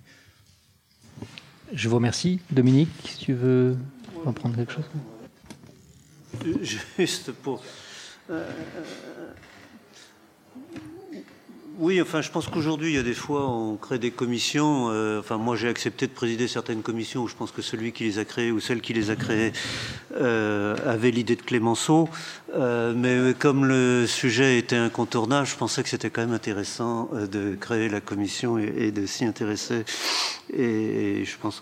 mais euh, non, je, reviens. Je pense que ce qui ressort quand même beaucoup de la discussion, c'est l'étape diagnostique, c'est-à-dire qu'effectivement, le moment du diagnostic euh, est quelque chose de très important. Euh, il y a des, ce que je veux dire est des choses assez ponctuelles sur différents points. Je pense que si vous faites la comparaison, je pense que si on veut progresser en France par rapport à ce qui se fait à l'étranger, moi, ce qui m'avait frappé dans les méthodes plutôt anglo-saxonnes, mettons, mais qu'on retrouve par exemple sur les rapports du GIEC, c'est le fait que les, euh, questions sont explicitement posées. C'est-à-dire que euh, effectivement, la juxtaposition d'expertise venant d'agences différentes, répondant à une question qui est seulement implicite, etc., crée de la confusion et que si on veut en sortir, euh, et de ce point de vue-là, si vous regardez le, résumé pour décideurs du, GIEC, euh, il y a vraiment euh, la question est-ce que le changement climatique est d'origine anthropique? Et puis ensuite, il y a marqué degré de confiance, etc. Donc il y a vraiment une. on s'astreint. Ça ne veut pas dire tout à fait que ça ne doit pas faire débat, parce que, mais s'il y a débat, euh, on reste dans des débats euh, qui sont de nature liée à l'état de la science ou des choses comme ça, euh, et, pas par rapport pas par rapport au choix ou aux conséquences qu'on anticipe que ça va faire sur le choix. Donc moi je pense que si on veut progresser, la phase diagnostique est, est, très importante. Je pense que les experts, leur responsabilité, c'est qu'ils doivent s'exprimer. Jean Tirole dit souvent par référence, s'ils le disent euh, dans une commission d'experts, ils devraient être capables de le soutenir de la même manière dans un débat, dans un séminaire scientifique. Alors pas forcément de la même manière, mais on doit s'astreindre à euh, dire la même chose si on est expert. On doit s'astreindre à, euh, à dire sur quelle base on, on, avance tel, tel fait, etc. Ce qui ne veut pas dire que euh, la participation de citoyens soit pas importante même à cette étape du diagnostic. Et je veux, je veux en donner juste un exemple. Si vous prenez tous les expertises économiques sur les taxes environnementales, ils diront la question, l'objectif de la taxe environnementale, c'est d'inciter, etc. Et puis, il se peut que par hasard, ça rapporte de l'argent. La question de l'utilisation de l'argent n'est pas notre problème. Enfin, la question de l'utilisation de l'argent, c'est euh, le gouvernement, etc. Toute l'expérience qu'on a sur les politiques environnementales, c'est que s'il n'y a pas un consensus sur l'utilisation de l'argent, euh, et euh, y compris le dédommagement éventuellement d'un certain nombre de, enfin, identification, dédommagement ou accompagnement de certains perdants, euh, et ça, euh, j'ai envie de dire, c'est le dialogue avec le, public qui a permis de les identifier, parce que le, il y avait quasiment là un consensus des experts pour dire c'est pas notre problème.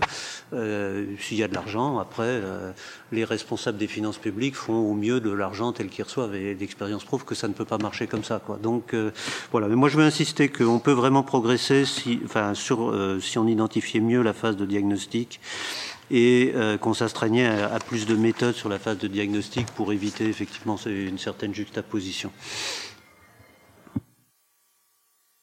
Jérôme Guibert, vous voulez... Juste, je voulais, il y a un point qui a été évoqué sur la loi SAS, c'est les, les, les, indicateurs, enfin les objectifs de développement durable.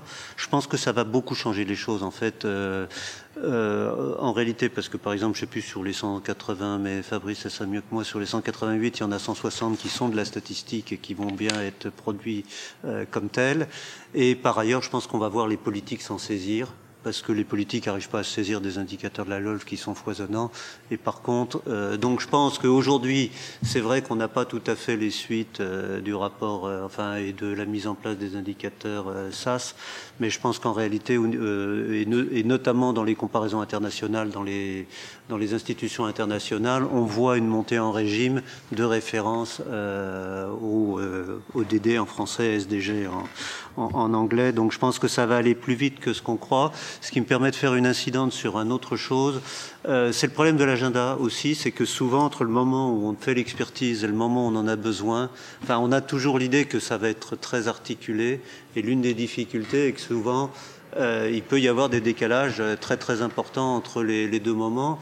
Euh, moi, je crois que avoir enfin, avoir souvenir d'une organisation d'une conférence, d'une expertise collective de l'INRA sur le stockage du carbone dans les sols vers 2004-2005, qui n'a eu strictement aucune suite pendant une bonne dizaine d'années. Puis tout d'un coup, il y a le 4 pour 1000 qui renaît aujourd'hui. Euh, et donc, on a aussi à gérer ces, ces, situations où il peut y avoir des décalages assez importants entre le temps, le moment où on fait le diagnostic et le temps de l'expertise, et puis le moment où euh, le sujet a des implications stratégiques qui, qui sont posées. Ça, c'est pas facile à gérer. Jérôme Guibert?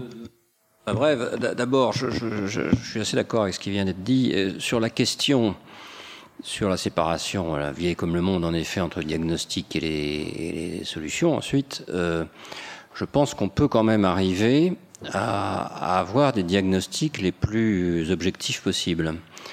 Euh, alors, ça exige encore une fois un pluralisme de l'expertise, parce que les gens n'ont confiance que s'il y a au moins deux sources différentes euh, qui confirment euh, les choses.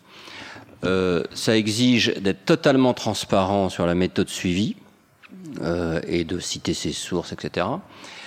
Euh, ça exige forcément, alors à un moment donné, sur certains, ça exige troisièmement une connaissance scientifique suffisante. Euh, J'ai piloté il y a quelques années dans d'autres cadres un, un, groupe de travail sur, le, sur la chasse, euh, où le problème majeur était le, le comptage des, des oiseaux euh, en particulier, qui alors je crois que ça a progressé depuis, mais bon, euh, ça exige donc une, une connaissance scientifique suffisante. Et le quatrième élément, et c'est ce que disait Christian, euh, ça exige en termes de diagnostic euh, aussi forcément euh, des projections ou des prévisions sur, par exemple, sur les trafics ou ce genre de choses. Et, là, par définition, le diagnostic ne peut pas être totalement objectif puisqu'il dépend de données d'avenir. En revanche, le champ du possible et le champ du probable peuvent être analysés, me semble-t-il, à partir d'un certain nombre de critères. Bon. Euh, il y a quand même des méthodes aujourd'hui qui permettent de se dire voilà quel est le champ des possibles, voilà quel est le champ du probable, euh, voilà voilà qu'est-ce qu'on peut dire. Alors ensuite, il faut ensuite que ce soit discuté, que ce soit etc. Mais je pense que ce parce que moi j'ai le sentiment que une fois qu'on a fait tout ce travail considérable, eh bien ensuite les solutions, même quand elles sont difficiles, et sous réserve, comme l'a dit l'un d'entre vous, que on en définisse aussi les, mesures de contrepartie pour les perdants, ça c'est extrêmement important, mais euh, à ce moment-là, euh, les, solutions euh, offertes aux décideurs politiques, elles peuvent être, il peut y avoir deux, trois solutions différentes en fonction de, du niveau de, de, ce que vous voulez faire, des contreparties que vous acceptez, etc. Mais je pense qu'ensuite, les gens sont, sont, prêts à accepter tout ça, ils sont prêts à, à aller dans ce sens-là et à suivre la démarche. Bon. Ce que je regrette, c'est que notre système, alors je reconnais que c'est pas facile, et je reconnais que c'est d'abord que euh, ça fait longtemps qu'on en parle, mais enfin que c'est assez nouveau. C'est plus, c'est pas facile, c'est pas facile sur les projets.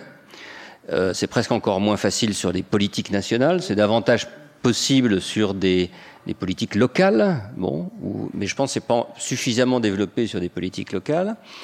Euh, mais, mais, je pense que c'est une voie d'avenir. Euh, alors évidemment, sur des, quand on passe à un niveau national, ça exige en effet des configurations différente de ce qu'on peut faire euh, sur des, sur d'autres, dans d'autres domaines. Tout simplement, il y a un éloignement, il y a etc. Bon. Mais, mais je pense que c'est, c'est vraiment la clé, la clé de beaucoup de choses. Et alors, la deuxième chose sur laquelle je voudrais réagir, euh, c'est, euh, je crois que c'est monsieur qui disait ça et je suis absolument d'accord, sujet qu'on n'a pas abordé ce soir, on aurait pu, mais euh, on ne peut pas aborder tout, il faudra l'aborder dans le séminaire, c'est évidemment euh, le, la, la, transparence de l'expertise par rapport au lobby d'intérêt. Je crois que, sans vouloir euh, nous vanter, parce qu'on a conscience tout à fait de nos limites, mais qu'on est pratiquement le seul think tank à ce que les conseils, les conseils d'administration, les conseils d'administration et les signataires de notes, non seulement tout est public, c'est-à-dire leurs leur, leur, leur fonctions sont publiques, mais encore signent des déclarations d'intérêt sur le sujet donné je pense que c'est aujourd'hui absolument incontournable. Bon, et, et euh, je, je, ne sais pas si c'est effectivement ce qui est appliqué dans, un peu partout dans les, mais c'est absolument incontournable parce que je pense que vraiment les histoires de, de, de conflits d'intérêts peuvent se lever finalement de manière assez facile si on oblige à la transparence. C'est assez simple. Donc, si on oblige à la transparence, les gens le savent et, et, raisonnent évidemment de manière tout à fait différente. Ils peuvent écouter un discours d'intérêt sur un sujet, pourquoi pas, ça, ça, apporte quelque chose, mais les gens le savent et donc c'est transparent. Alors je ne sais pas exactement où on en est dans tous les, les, les, groupes euh, et, les, et les, expertises qui se mènent dans, sur ce sujet, mais je pense c'est vraiment, je pense qu'on a progressé quand même, parce qu'il y a eu toute une série de textes, etc. Mais je pense que c'est absolument clé en effet dans la, dans la confiance ensuite qu'on peut, qu'on peut donner à ces, à ces processus. Très bien, merci. Nous allons passer à la seconde phase euh, de nos discussions. Et euh, en guise de transition, je dirais, j'ai passé la parole à Madame euh, Mambrini Toudé de l'IHEST, notamment pour nous présenter en quelques mots son institution et surtout nous faire profiter de l'expérience de cette institution. Je vous remercie. Merci, merci à vous. Donc, l'IHEST est un institut des hautes études pour la science et la technologie qui a maintenant 11 ans, 11 ans d'âge euh, et qui, je ne sais pas si d'aucuns d'entre vous connaissent l'IHEDN, qui lui a, vocation à, travailler et à avoir un travail pluraliste autour de la défense. Et bien là, la vocation, c'est de porter la science et la technologie comme un objet et un bien commun. Euh, et pour pouvoir le porter, en fait, eh bien, euh, nous sommes aussi un, lieu euh, et un lieu de formation de haut potentiel où nous formons ensemble on pourrait dire, toute la diversité des, métiers qui forment un peu cet écosystème de, de, de l'innovation, cet écosystème de la, connaissance. Donc, pour pouvoir rebondir par rapport aux, aux différentes présentations, évidemment, moi j'étais extrêmement sensible à la question du lieu euh, qui a été évoquée par, euh, par les uns et les autres. Et euh, donc finalement, je suis allée rechercher les caractéristiques cumulées autour, des, autour des, différents exposés que vous avez pu faire. Et si je tiens à cela, c'est que je pense que c'est extrêmement important pour nous de prendre soin de ces lieux. Et pour prendre soin de ces lieux, il faut savoir quelles sont les composantes qui les font fonctionner et quelles sont, les composantes qui finalement, à partir de ces lieux, redonnent à la fois de la matière politique, de la matière scientifique, de la matière à débat, de la matière à se réinterroger sur ce qui est notre bien commun. Et, au fur et à mesure des, des échanges qu'il y avait, euh, moi je me demandais si finalement une des définitions de, l'expert, ce n'est pas aussi celui qui tient compte du bien commun et qui oriente finalement son travail et son analyse euh, en, ayant en fait euh, cette notion de, bien commun au fond qui, ou qui oriente la manière dont il va aller mobiliser ses connaissances. Donc par rapport aux caractéristiques des lieux, et, ça m'a été relativement aisé, puisque euh, dans les descriptions des lieux que vous avez faites, j'y retrouve beaucoup de composantes des lieux inter... Ça, c'était mes documentations. Euh, euh, beaucoup de composantes de lieux d'interdiscipline et interdisciplinaires. et parce qu'une autre question que je me posais, c'est finalement une expertise aujourd'hui, pour être précise, doit vraiment mobiliser une diversité toujours plus grande de connaissances. Donc je pense que ça explique aussi euh, ces, analogies. Donc si je prends euh, les éléments du lieu, alors il faut que j'arrive à, euh, il me semble que ces lieux communs, alors un, je pense que euh, on, se remet toujours à l'ouvrage. Quand je vous ai entendu, Madame, que dès le départ, la décision de créer le commissariat au plan était de faire travailler les gens ensemble, il me semble qu'il faut qu'on constate qu'il faut avoir une vigilance permanente et qu'en en fait, il faut toujours remettre à l'ouvrage. D'où le fait d'en prendre soin, parce que ce sont des lieux extrêmement, extrêmement importants pour, pour la démocratie. Ce sont des lieux qui ont une forme de légitimité euh, mais pourtant dont l'appréhension est ambiguë euh, et en fait qui gagne rarement en légitimité. Euh, ils gagnent rarement en légitimité. Pourtant, ils établissent à l'intérieur la confiance, et c'est une confiance qui est liée au fait que les sujets sont préparés par, par, des équipes, par des, ils sont vraiment extrêmement préparés pour pouvoir faire ce travail de confiance et d'expression de la parole. Mais c'est aussi des lieux, et vous l'avez mentionné, euh, qui, euh, qui, permettent et qui donnent des possibilités de contradiction. Euh, ce sont des lieux où il y a une co-construction, mais je dirais de l'intérêt général, avec un partage et même une possibilité de flux. Donc c'est intéressant que vous l'avez dit que ces lieux soient aussi et un ancrage avec les institutions. Et c'est un lieu où être et penser ensemble. Et il me semble qu'il y a encore plus de possibilités de production si c'est aussi et si on le met comme un lieu d'invention. Et ce lieu d'invention, il est possible si le sujet n'a effectivement pas été complètement traité auparavant et si on laisse un espace et un espace d'invention. Et donc du coup, euh, c'est intéressant de se dire que comment on va imaginer des questions qui n'ont pas encore été traitées pour que l'objet soit mis en partage et que finalement ils deviennent un inconnu à partager, où les uns et les autres pourront euh, y placer des, connaissances. Donc voilà, voilà un peu les éléments du lieu qui me semblent importants. Je pense qu'on en a tous les uns et les autres, pas très loin de, nous, qui, existent ou qui peuvent se multiplier. Mais il me semble derrière que ce qui nous attend, c'est d'en savoir en évaluer et savoir les évaluer. Évaluer à la fois les personnes et les personnalités qui s'investissent là-dedans et évaluer à la fois aussi euh, euh, les, productions. Euh, et donc, sachant que ces lieux et ces lieux peuvent être aussi ben, ne, se légitimisent jamais vraiment totalement, il me semble intéressant de voir que dans le travail que l'on a peut-être à faire, c'est de voir comment on arrive à les garantir. Voilà, je ne sais pas si c'était des éléments que vous souhaitiez sur les lieux. Je vous remercie, bien sûr. On aura l'occasion d'y revenir naturellement. Je me tourne vers la salle pour savoir si des questions.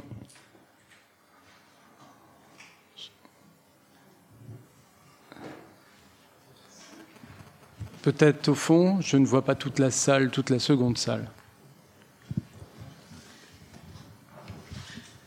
Non Peut-être, oui une remarque par rapport à ce que vous avez dit. Euh, c'est une autosaisine, si je comprends bien. Non, mais c'est sur l'expérience que j'ai de l'évaluation des, productions, la légitimité. Parce que je reviens sur le. enfin, c'est vrai qu'il y a toujours ce débat. Euh, ces instances consultatives participatives n'ont pas la légitimité de la démocratie, etc. En réalité, euh, les lieux que vous évoquez, à la fois pour l'évaluation, ils fonctionnent si les gens ont l'impression que ça peut servir à quelque chose. Et évidemment, et si les gens ont, l'idée que ça pour, qu'ils pourront être entendus, ils admettent très bien que évidemment c'est pas eux les décideurs et que voilà. donc je pense que l'articuler, enfin le, pour que ça fonctionne, il faut que les gens pensent que ça puisse servir à quelque chose et pour les et un critère de montrer que ça marche, c'est que les gens viennent. C'est-à-dire que euh, si c'est un lieu où le MEDEF accepte de discuter avec les ONG environnementales euh, dans la durée, c'est que ça marche pas si mal que ça. ça, c'est mon cri. Moreau, un mot? Alors, je, crois que ce qui vient d'être dit est, est, très précieux, mais que c'est un message très difficile à faire passer. Euh, parce que de qui ça dépend de comprendre que ce sont des lieux fragiles et qu'il faut les encourager. De deux catégories de populations euh, extrêmement différentes. Euh, dans un certain nombre de cas, d'un tout petit nombre de décideurs clés.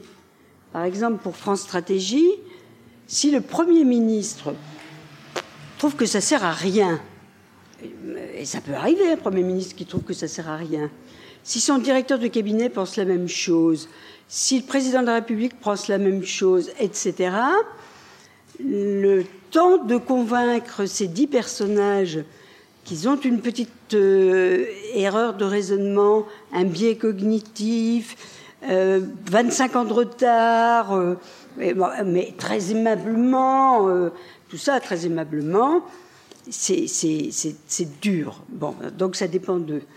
Euh, donc voilà, c'est fragile de ce côté-là, de gens qui n'ont pas forcément énormément de temps sur ce sujet. Ça dépend. Ensuite, c'est fragile parce que nul n'est parfait. Donc vous avez quelquefois un jour où vous vous emmêlez un peu plus les pieds qu'un autre. Je ne veux donner aucun exemple concret, mais je ne connais pas un seul organisme qui un jour ait été moins convaincant que dans les autres rapports. Il y a un jour où on est moins bon, euh, voilà, ça arrive.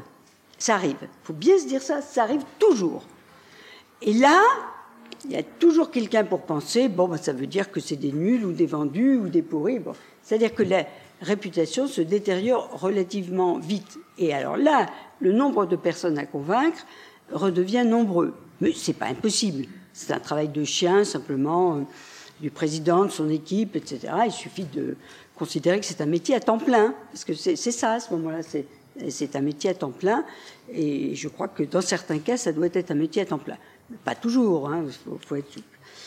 Euh, voilà, donc je, pense que c'est une remarque, euh, c'est une remarque très juste, et dans le prendre soin, moi j'aime bien la formule. Je, je, l'utiliserai peut-être, mais pas, pour moi, parce que euh, moi j'ai pas, je, vais finir quand même. Euh, donc euh, je l'utiliserai. C'est une formule qui pour des responsables politiques, peut avoir un sens. Voilà, c'est ça qui m'intéresse. Et qui peut avoir un sens. J'ai cité France Stratégie mais je pourrais donner d'autres exemples.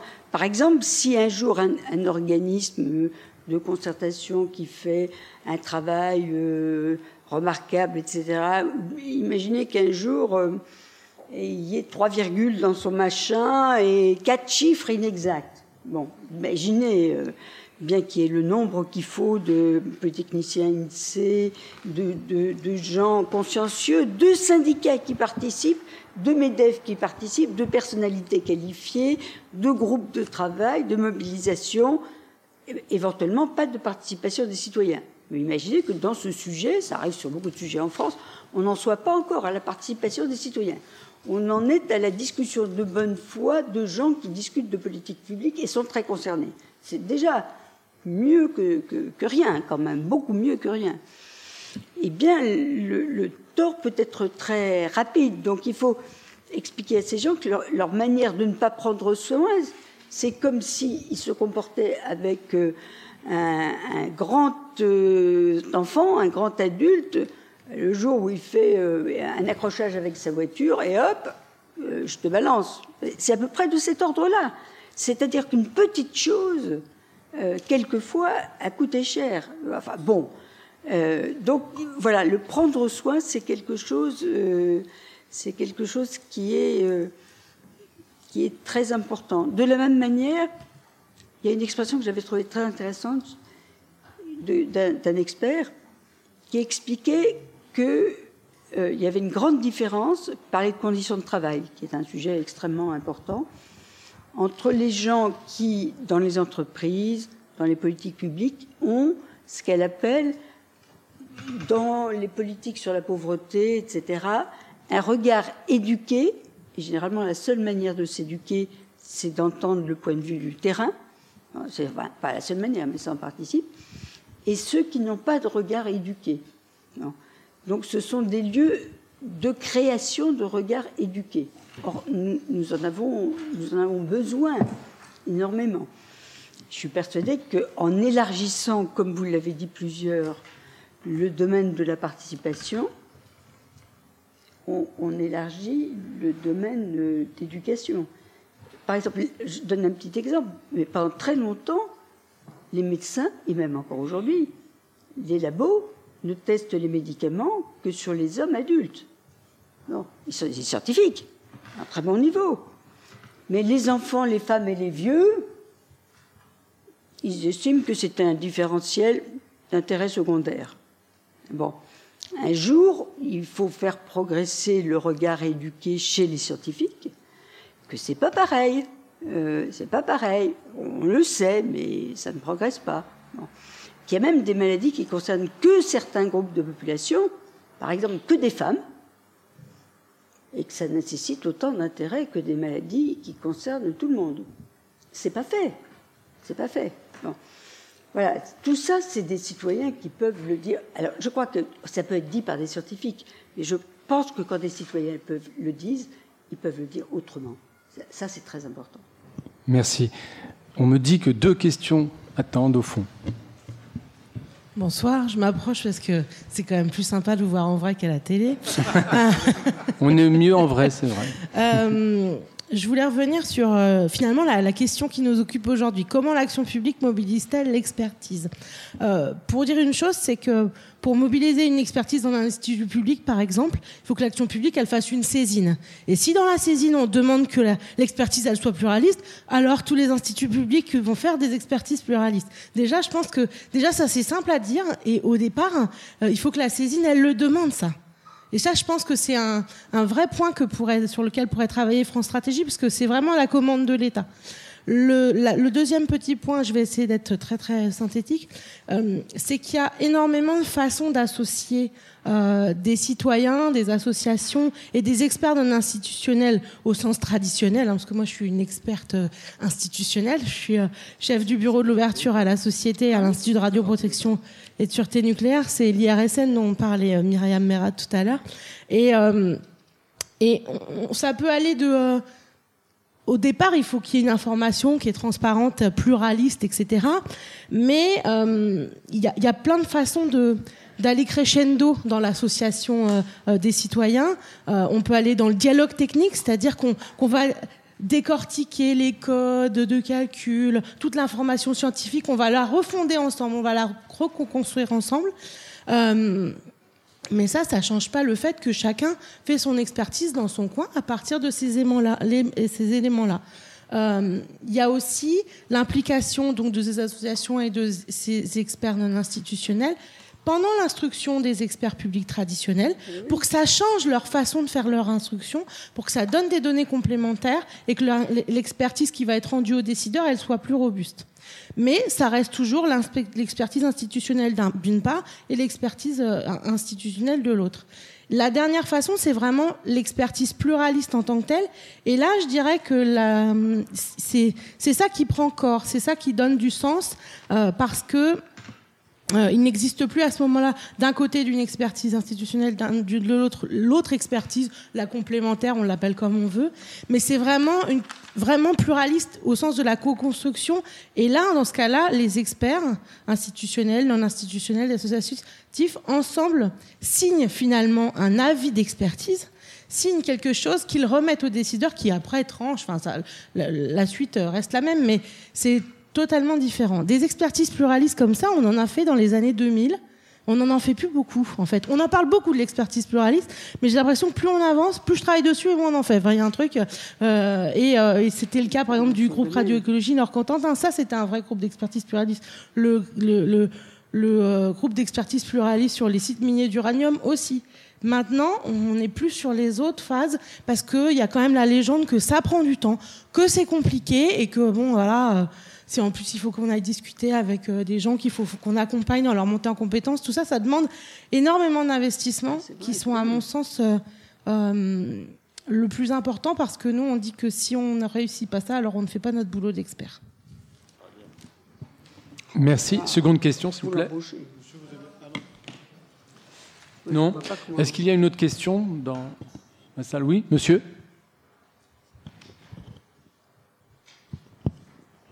Oui, bonsoir à toutes et à tous. Euh, C'était juste une question adressée à Monsieur Léry. Il est possible de- d'interroger un des intervenants? Oui, c'est possible. Oui. Intervention, enfin, de votre Ok. question. Euh, Excusez-moi, en fait, je voulais- pourriez-vous vous présenter? Oui, euh, Farid Aïssaoui, je suis personnel de l'éducation nationale, je suis actuellement chargé de mission. Euh, J'aurais une question concernant euh, l'expression citoyenne dont la demande est, est en forte croissance, et notamment la, la question de la formation des citoyens. Alors, je- vous y avez fait référence, je pense que vous faisiez un lien avec euh, les considérations environnementales. Euh, voilà, je voulais savoir s'il y, y avait une méthodologie particulière qui avait été définie dans le cadre de cette formation et euh, éventuellement qui intervenait, pardon. Et puis euh, savoir si éventuellement ça pouvait être transversal à d'autres euh, domaines euh, que, l'environnement, par exemple la santé, l'éducation ou d'autres problématiques institutionnelles. Voilà, je vous remercie pour votre réponse. S'il n'y a pas d'autres questions, nous allons donner la parole aux intervenants pour clore la séance. Pas de questions, donc parole aux intervenants. Puis il y aura un petit mot de conclusion, certainement. Sur, la formation des citoyens, chaque fois que l'on fait ces conférences citoyens, il y a un comité de pilotage où il y a des spécialistes du domaine. Donc quand c'est le big data et santé, il y a des spécialistes des données du big data, des spécialistes de la santé. Donc il y avait un comité de pilotage où il y avait le SGMAP, la CNDP, et puis les... Il n'y a jamais de commanditaire dans le comité de pilotage. Hein. Le commanditaire est absolument exclu. Euh, il pose la question, il dit il vient devant le comité de pilotage pour dire voilà la question que je veux poser aux citoyens, mais le, le commanditaire disparaît. Et, donc, euh, euh, cette formation des citoyens, elle est définie par le comité de pilotage euh, de manière pluraliste, et, donc on fait intervenir des, experts des différents domaines, et, surtout des experts qui ont des, des points de vue évidemment différents, hein, aussi bien sur Big Data et Santé, sur les conduites addictives à l'école également. Donc euh, c'est le même processus. Évidemment, ce sont pas les mêmes, c'est pas le même comité de pilotage, les mêmes intervenants. Si on parle de, de- des déchets radioactifs ou, des conduites addictives euh, à l'école. hein. Donc c'est une formation qui est euh, tout à fait, tout à fait particulière. Donc ça, c'est vraiment très très important. Juste un point peut-être pour revenir, parce qu'il y a eu une question tout à l'heure où on parlait de, TGV. hein. Bon, alors ça, n'est pas du tout, euh, n'est pas du tout pour évoquer l'actualité, parce que les deux projets. Mais, aujourd'hui, on, fait beaucoup de débats publics sur des projets de TGV de, de 5 à 7 milliards. Je ne parle pas là encore des deux cas récents où il y a des gains de temps très importants, mais où il y a un écart énorme, si vous voulez, en- entre ce que pensent les citoyens et ce que pensent euh, euh, les responsables de grandes collectivités, par exemple. hein. C'est-à-dire que euh, sur des exemples que je, ne- je ne citerai pas précisément, mais où il y a des, des projets de 7 milliards pour gagner euh, 10 minutes maximum pour quelques trains pour être à moins de 2 heures, 3 heures euh, de Paris, si vous voulez, les citoyens nous disent euh, Excusez-nous, mais ça, ça nous intéresse guère. On va voir trois ou quatre trains qui vont gagner 10 minutes. Nous, on va c'est pas à, l'extrémité, mais on a des correspondances, on va attendre une demi-heure.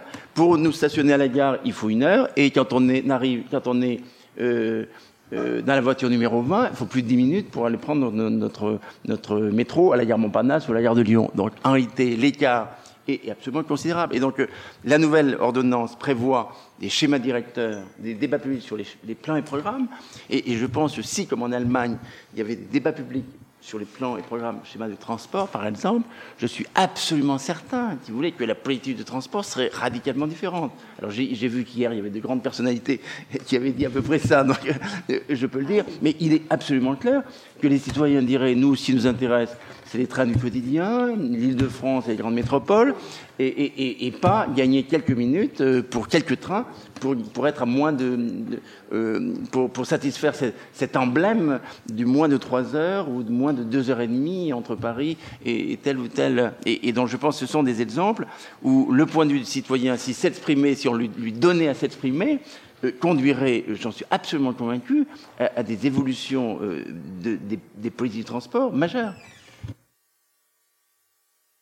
Sur les méthodologies, sur les conférences de citoyens, l'une des choses, il y, a le comité qui, est chargé de faire le dialogue, avec un peu toujours une règle qui est que si les citoyens, entre guillemets, veulent auditionner un tel ou tel, euh, euh, en général, on leur donne, enfin, on s'arrange pour qu'ils puissent, enfin, on leur dit pas non, celui-là il est idiot, enfin, euh, donc c'est un peu une des règles, quoi, de, faire qu'ils puissent suggérer des noms, et s'ils suggèrent des noms, éventuellement le comité scientifique en suggère d'autres, mais le comité scientifique va, va, pas écarter des, noms donc c'est un peu la, méthode. Et, juste tout à l'heure, Madame parlait du domaine de la santé. Moi, je trouve qu'on a énormément de demandes. Euh, je, trouve que le, ministère de la Santé, il y a une évolution très très forte hein, pour associer. On travaille actuellement, on travaille actuellement pour la conférence nationale de santé là, qui, prépare tout un, grand débat national sur la e-santé. Et, donc, euh, il y a tout de même euh, dans, ce ministère, je, trouve qu'il y a un souci depuis, que j'ai perçu depuis un, an ou deux, vraiment important pour à mieux associer les, les citoyens ou les patients euh, à l'ensemble des, politiques, me semble-t-il.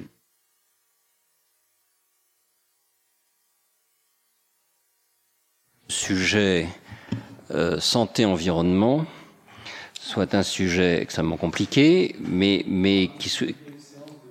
Très bien. Ben voilà, donc je cite juste ce sujet, mais très compliqué et, pas forcément très bien traité. Hein, voilà. dans, le cadre du, débat qui nous occupe ce soir. Hein. Très bien. Peut-être Madame Moreau, un dernier mot Je crois que ça n'empêche pas que, beaucoup de sujets soient en dessous du champ de visibilité. Euh, est-ce que les citoyens sont très au courant qu'on ne s'occupe pas de la drépanocytose qui concerne les conjoints qui sont tous les deux, euh, euh, qui tous les deux ont la peau noire, enfin je m'excuse, malgré leur caractère scientifique extrêmement avancé, ils ne le sont pas, enfin pas plus que. Bon. Euh, ni d'ailleurs euh, des problèmes d'ostéoporose des femmes. Jusqu'ici, ça n'a pas encore émergé. Donc je, suggère à la fabrique euh, écologique de s'intéresser sur les, questions de santé concernant des nombres importants de gens où des progrès importants pourraient être faits sur la drépanocytose. On commence un peu et où simplement ça n'a pas intéressé. Vraiment, il y a un bon sujet. Et simplement, moi, je voudrais dire, je reprends le sujet des retraites. Euh, d'abord, la notion de début du diagnostic n'est pas la même pour un TGV et pour la question des retraites, qu'on n'arrivera jamais au début du diagnostic sur les retraites. On ne peut plus remonter en arrière. Je ne sais pas quand est le début du diagnostic. Hein. Euh, et puis, les questions d'association sont pas défrichées. Donc, euh, Merci, France Stratégie, la Fabrique Écologie. Je parle pour les, mes successeurs, enfin pour ceux qui vont faire la réforme. Il faut penser à eux. Très bien, merci beaucoup. J'en profite avec Daniel pour vous annoncer euh, la prochaine séance, qui en réalité, en vous écoutant, euh, a été préparée par cette séance même, puisque on se retrouve à la mi-septembre, le 11 ou le 12 a priori, pour euh, revenir sur l'histoire et la sociologie de l'expertise, euh, avec des problématiques qui, sans nul doute, euh, seront à peu près les mêmes que celles qui ont été évoquées ou soulevées aujourd'hui, mais posées en d'autres termes, par d'autres acteurs, d'autres intervenants. Autrement dit, on est là, je pense, dans une dynamique de réflexion assez intéressante qui a été lancée. à titre personnel, je retiens la manière dont, lors de la séance inaugurale, la séance zéro, on avait rappelé en quelques mots comment le politique et la démocratie elle-même avaient fait appel de plus en plus euh, à l'expertise et que aujourd'hui, on s'est rendu compte que l'expertise, à son tour, était rattrapée par le politique et la démocratie. Il y a à la fois une démocratisation euh, de la problématique de l'expertise, à défaut peut-être de démocratisation du phénomène de l'expertise. Euh, nos prochaines séances nous en diront plus. Peut-être qu'on abordera, qu'on causera ce sillon-là. Euh, mais je passe la parole peut-être pour un dernier mot. Daniel, as-tu un petit mot de conclusion? Non, non, non, non, merci, Très bien. Alors, euh, dans ce cas-là, merci à vous tous et à très bientôt.